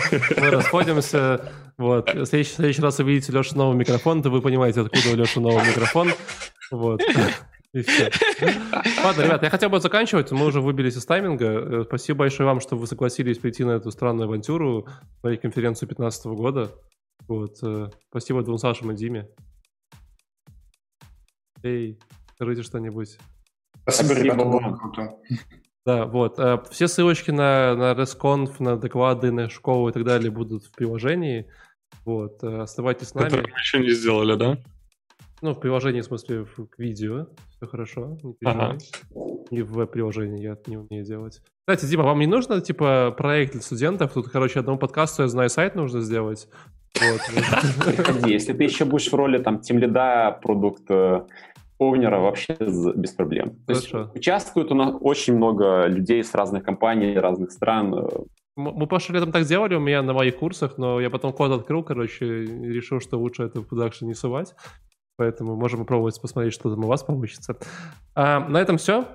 Спасибо большое, ставьте лайк, подписывайтесь, э, пишите комментарии, пишите, как вы нас любите или ненавидите, пиш... просто пишите нам, мы, мы же читаем, потом разбираем на цитаты, Алеша печатает все футболки, Алина обещала сделать татуировку с лучшей, э, лучшим комментарием этого года. Вот, на этом все. Э, любите маму. К счастью, я ни- ничего не обещал, так что... Еще не успел. Ты, по, ты, по сути, не успел, да. Любите маму и всем хорошего настроения. Пока-пока. Пока-пока, ребят. Пока.